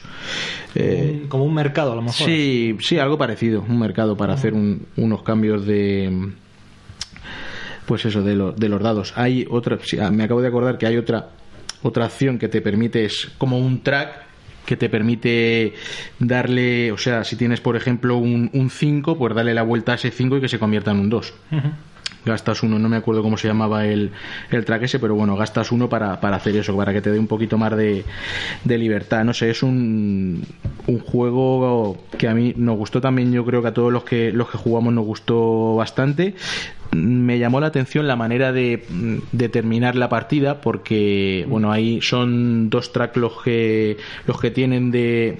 Tiene un, un track de puntuación y otro track de, de moneda, vamos, que con el que, o sea, no son monedas físicas, tú vas subiendo y vas bajando en ese track y el, el otro track de puntos sí que va siempre para arriba. Entonces, eh, la partida no tiene un, un número determinado de rondas, sino que cuando se juntan los dos tracks, en ese momento se desencadena eh, el final de la partida. Todos los demás jugadores hacen su turno final y se termina. Pero ¿cómo, cómo es? Que, que a lo mejor uno, uno empieza, digamos, al principio del track y otro empieza al final y van como en direcciones adversas. No, tú tienes dos. Tienes dos tracks y en el momento que se cruzan uno con el otro, o yo no he jugado, pero lo he oído.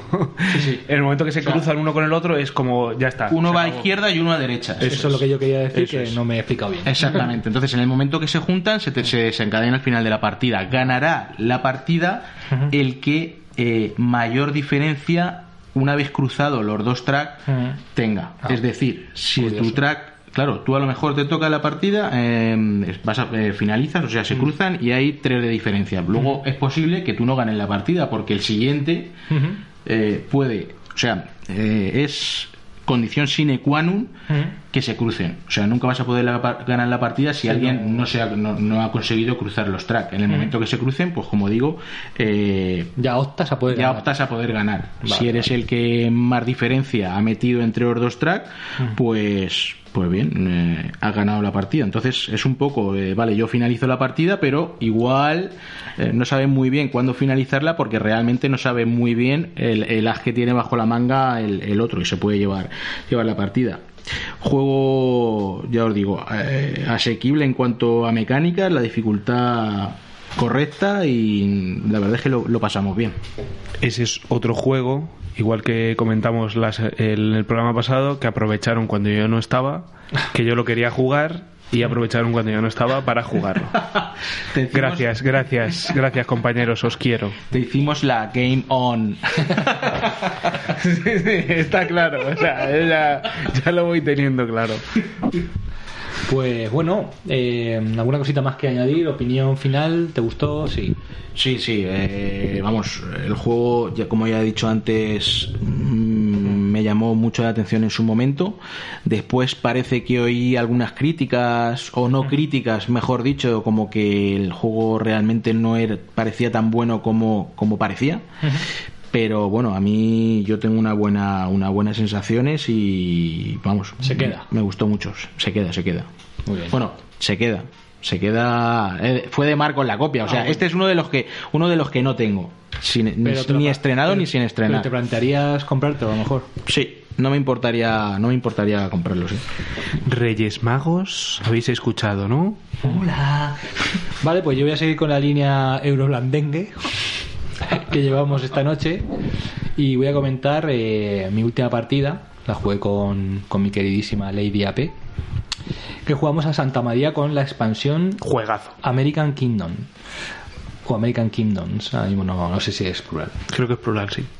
Eh, bueno, es un juego de Eilif Svensson y Christian Atmundsen. Eh, arte de Hermund Bone. Bueno, es un juego con un peso de 3.04, o sea, es un euro blandengue total. El juego, pues, es un juego de gestión de dados. No me parece, dices un blandengue, pero a mí me parece que tiene bastante chicha, o sea, me parece muy, muy interesante. No te... Continúa, por favor. Es que en ese comentario, en este caso, me parece un poco... Sí, ¿crees que se pasa? ¿No entraría dentro de euro blandengue para Santa María? Para mí sí. no. Creo que sí, yo creo que sí. Estamos ahí un poco en el límite, pero es un peso como el castillo de Borgoña y el Borgoña, Mm. pues al final estarías. Sería un poco ese límite del euro bandengue. Vale. Pero sí, vale. Por ejemplo. Eh, bueno, decir que Santa María pues eso, es, mm, es un juego de. es un Eurogame de gestión de dados.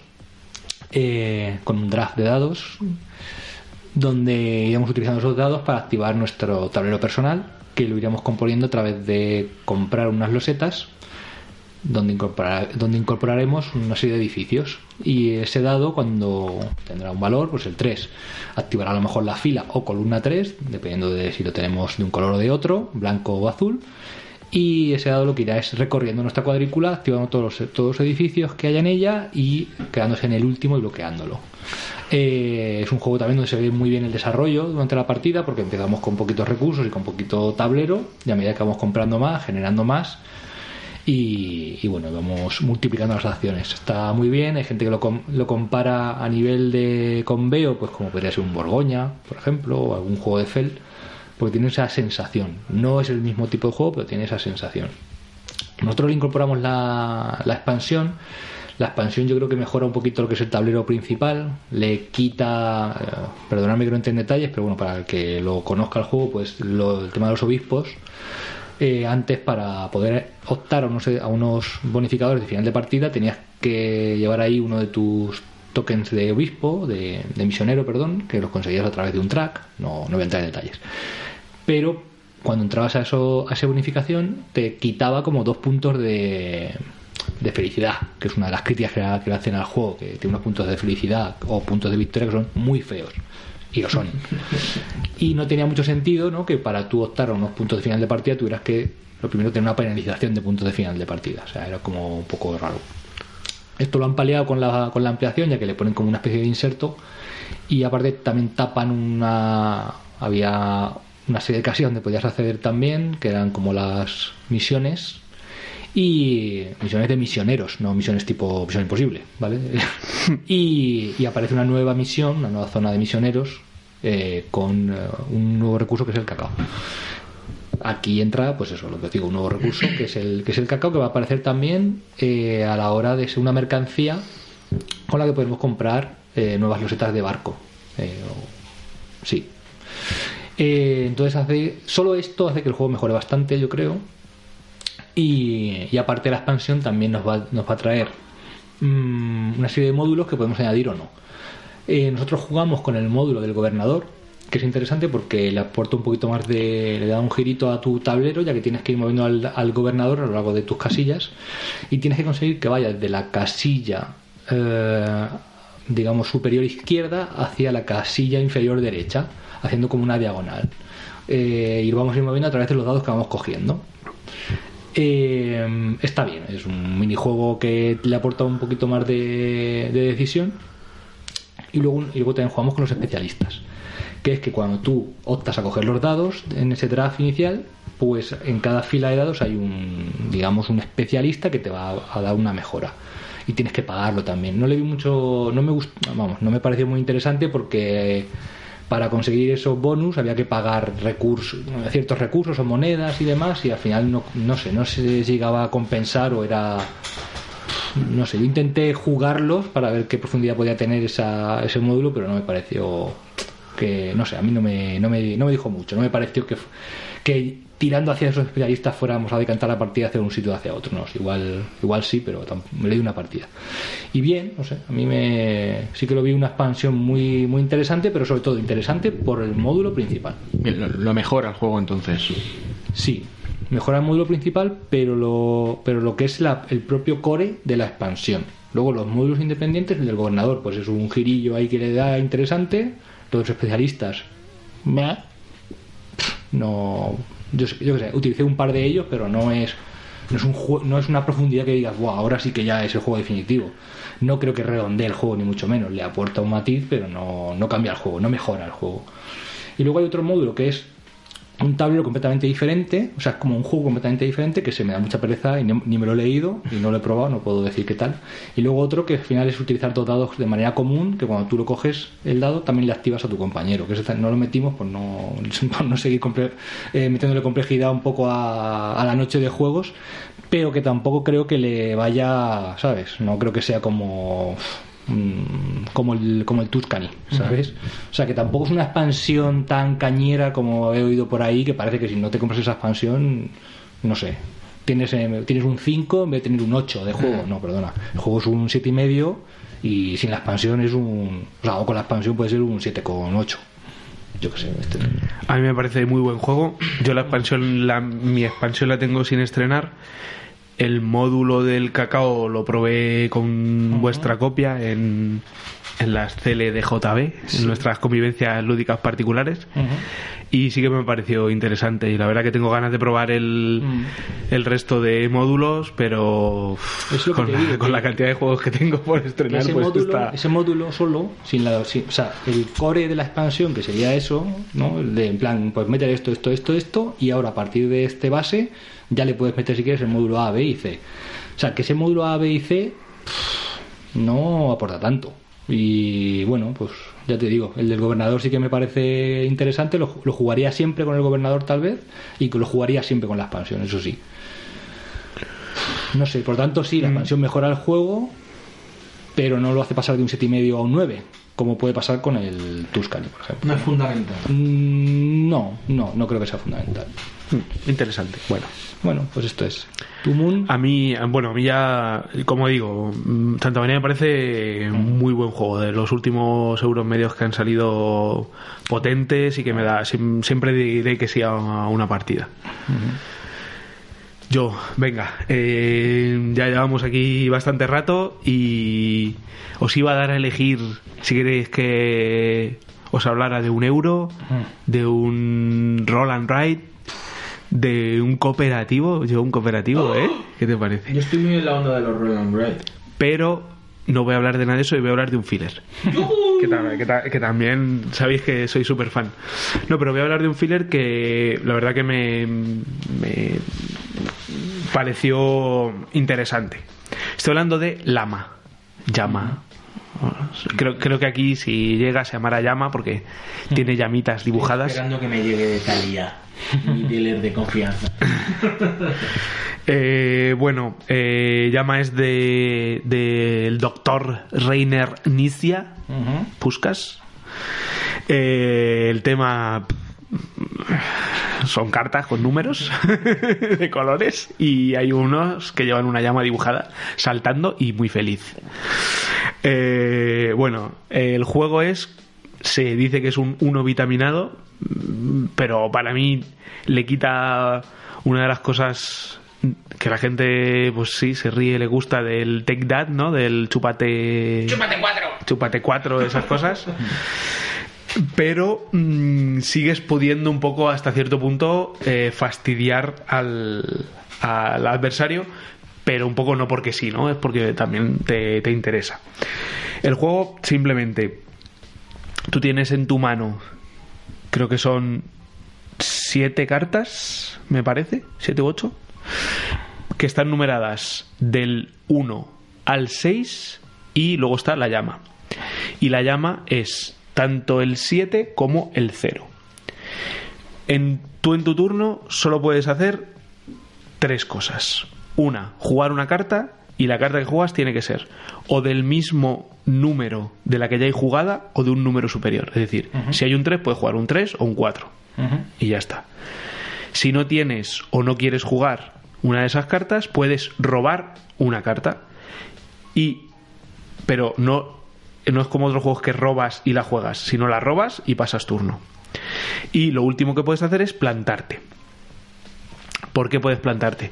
Porque es un poco como estos juegos que eh, te, da puntos negativos. Lo que te quedes en la mano te, eh, lo tienes que coger en fichitas eh, que, que serán al final de, de la partida. Bueno, el el- la partida acaba cuando alguien llega a 40, 40 fichitas de estas 40 puntos negativos. Y ganará pues el que menos tenga. Eh, con la sutileza de que los números que están repetidos no cuentan a la hora de esa suma de, de números negativos que, tie- que tienes. Es decir, tú puedes eh, recibir una mano, tienes mucha suerte o muy mala suerte de que te vienen todo treses en esas siete cartas que te reparten y en tu primer tu- turno plantarte. Y aunque te hayas plantado con siete cartas, tú solamente te coges tres negativos. Lo que pasa es que el resto de jugadores sigue jugando hasta que o solo queda uno, que puede ser que se quede una persona jugando, eh, él solo, y si resulta que tiene la escalera de lo que toca, pues se queda sin cartas, o el momento que alguien se queda sin cartas. En el momento que alguien se queda sin cartas, eh, digamos, se acaba la partida y todo lo que la gente tenga en la mano se lo come en puntos negativos. La parte buena que también tiene es que si tú te quedas sin cartas, te, re- te quitas una de las fichas eh, que- de las que has robado. Y una cosa chula es que cuando la fi- hay fichas de dos colores, blanco y negro. En el momento que tienes 10 fichas blancas, la cambias por una negra. Entonces, si te quedas sin cartas, te, te quitas una ficha. Y puede ser que esa ficha sea una ficha negra. Entonces, eso permite un poco reengancharse a alguien que puede ir un poco retrasado y demás. Entonces le da, le da ahí la vidilla y, es muy interesante. O sea, dentro de que es un uno, ¿vale? Entre comillas, pero eh, le da ese puntito eh, interesante y que, y que puede ser que en un momento dado te dejen solo del resto de la mesa y, y diga, bueno, ¿y ahora qué, ahora qué hago? ¿Te pones a, a robar o simplemente dices, bueno, pues ya está, me quedo con, con la mano que tengo? Y bueno, y luego las grandes cabezas, pues que son capaces de saber cuántos, eh, sabes que hay, creo que son ocho cartas de cada número, si han salido ya, pues dices, bueno, pues ya está, y me tengo que, plan- que plantar, no sigo robando porque, porque me quedo, me quedo en pelotas. Y bueno, eh, es hasta 6 jugadores, lo cual tampoco ha- hay tanto juego, tanto juegos ni siquiera fillers que llegan hasta 6. Como siempre, cuantos más mejor. Eh, pues, pero yo creo que al, fi- al, al- al final con 3-4 se juega, se juega guay. Y pues un filler para todos los públicos que siendo jugón pues te lo pasa bien, o sea, al final decisiones hay prácticamente nada, si tienes el número lo echas y no no, pero pero es hasta cierto punto divertido. Sí que tiene pues un poco push your luck, no decir me planto o sigo robando. ¿Vale? Pero divertido. Muy bien. Por 10 eurillos o menos que vale, O siete, o seis. Pa- para sacar. Lama de- del, del doctor Nisia. Bueno, ya te lo traerás un día y lo jugaremos. A ver si en la próxima maratón que hagamos en diciembre. Pues sí, se vendrá. Bueno chicos, yo creo que ha sido un placer, hemos tenido una buena pregunta lúdica, hemos eh, analizado la vida y obras de... De Jeremy. De, de Jamie, perdona, de Jamie. Jamie Stigmayer y bueno, pues... Te cambio el nombre. Lo vamos a dejar aquí. Nada, nos veremos, en- nos volveremos a ver en 15 días. eh, Formas de contacto, formas de contacto, formas de contacto. Vale, pues eh, podéis poneros en contacto con nosotros a través de Twitter, eh, arroba última ronda de JAB. Muy bien. Los twitters, nuestros Twitter individuales, que serían Garripillo, Moon Noise y Antonio Burgundi. Y nada, si, este- si sois eh, de aquí de Albacete o cerca, pues si queréis venir a conocernos a la asociación Dando Juego Albacete, que también tenemos eh, Twitter, Dando Juego AB, Y un local muy guapo. y un local muy guapo con las puertas abiertas, deseando ver a Eurogamers y Eurogamers chicas. Eh, Tenemos chicas también, ¿eh? que esto sí, también va para las chicas. Sí, tenemos grandes jugonas que, que aparte normalmente no suelen ganar. Así que, pues nada, estáis todos invitados y nos vemos en unos 15 días. Ha sido un placer. Chao, chao. Adiós, jugad mucho. Chaito, pejadito.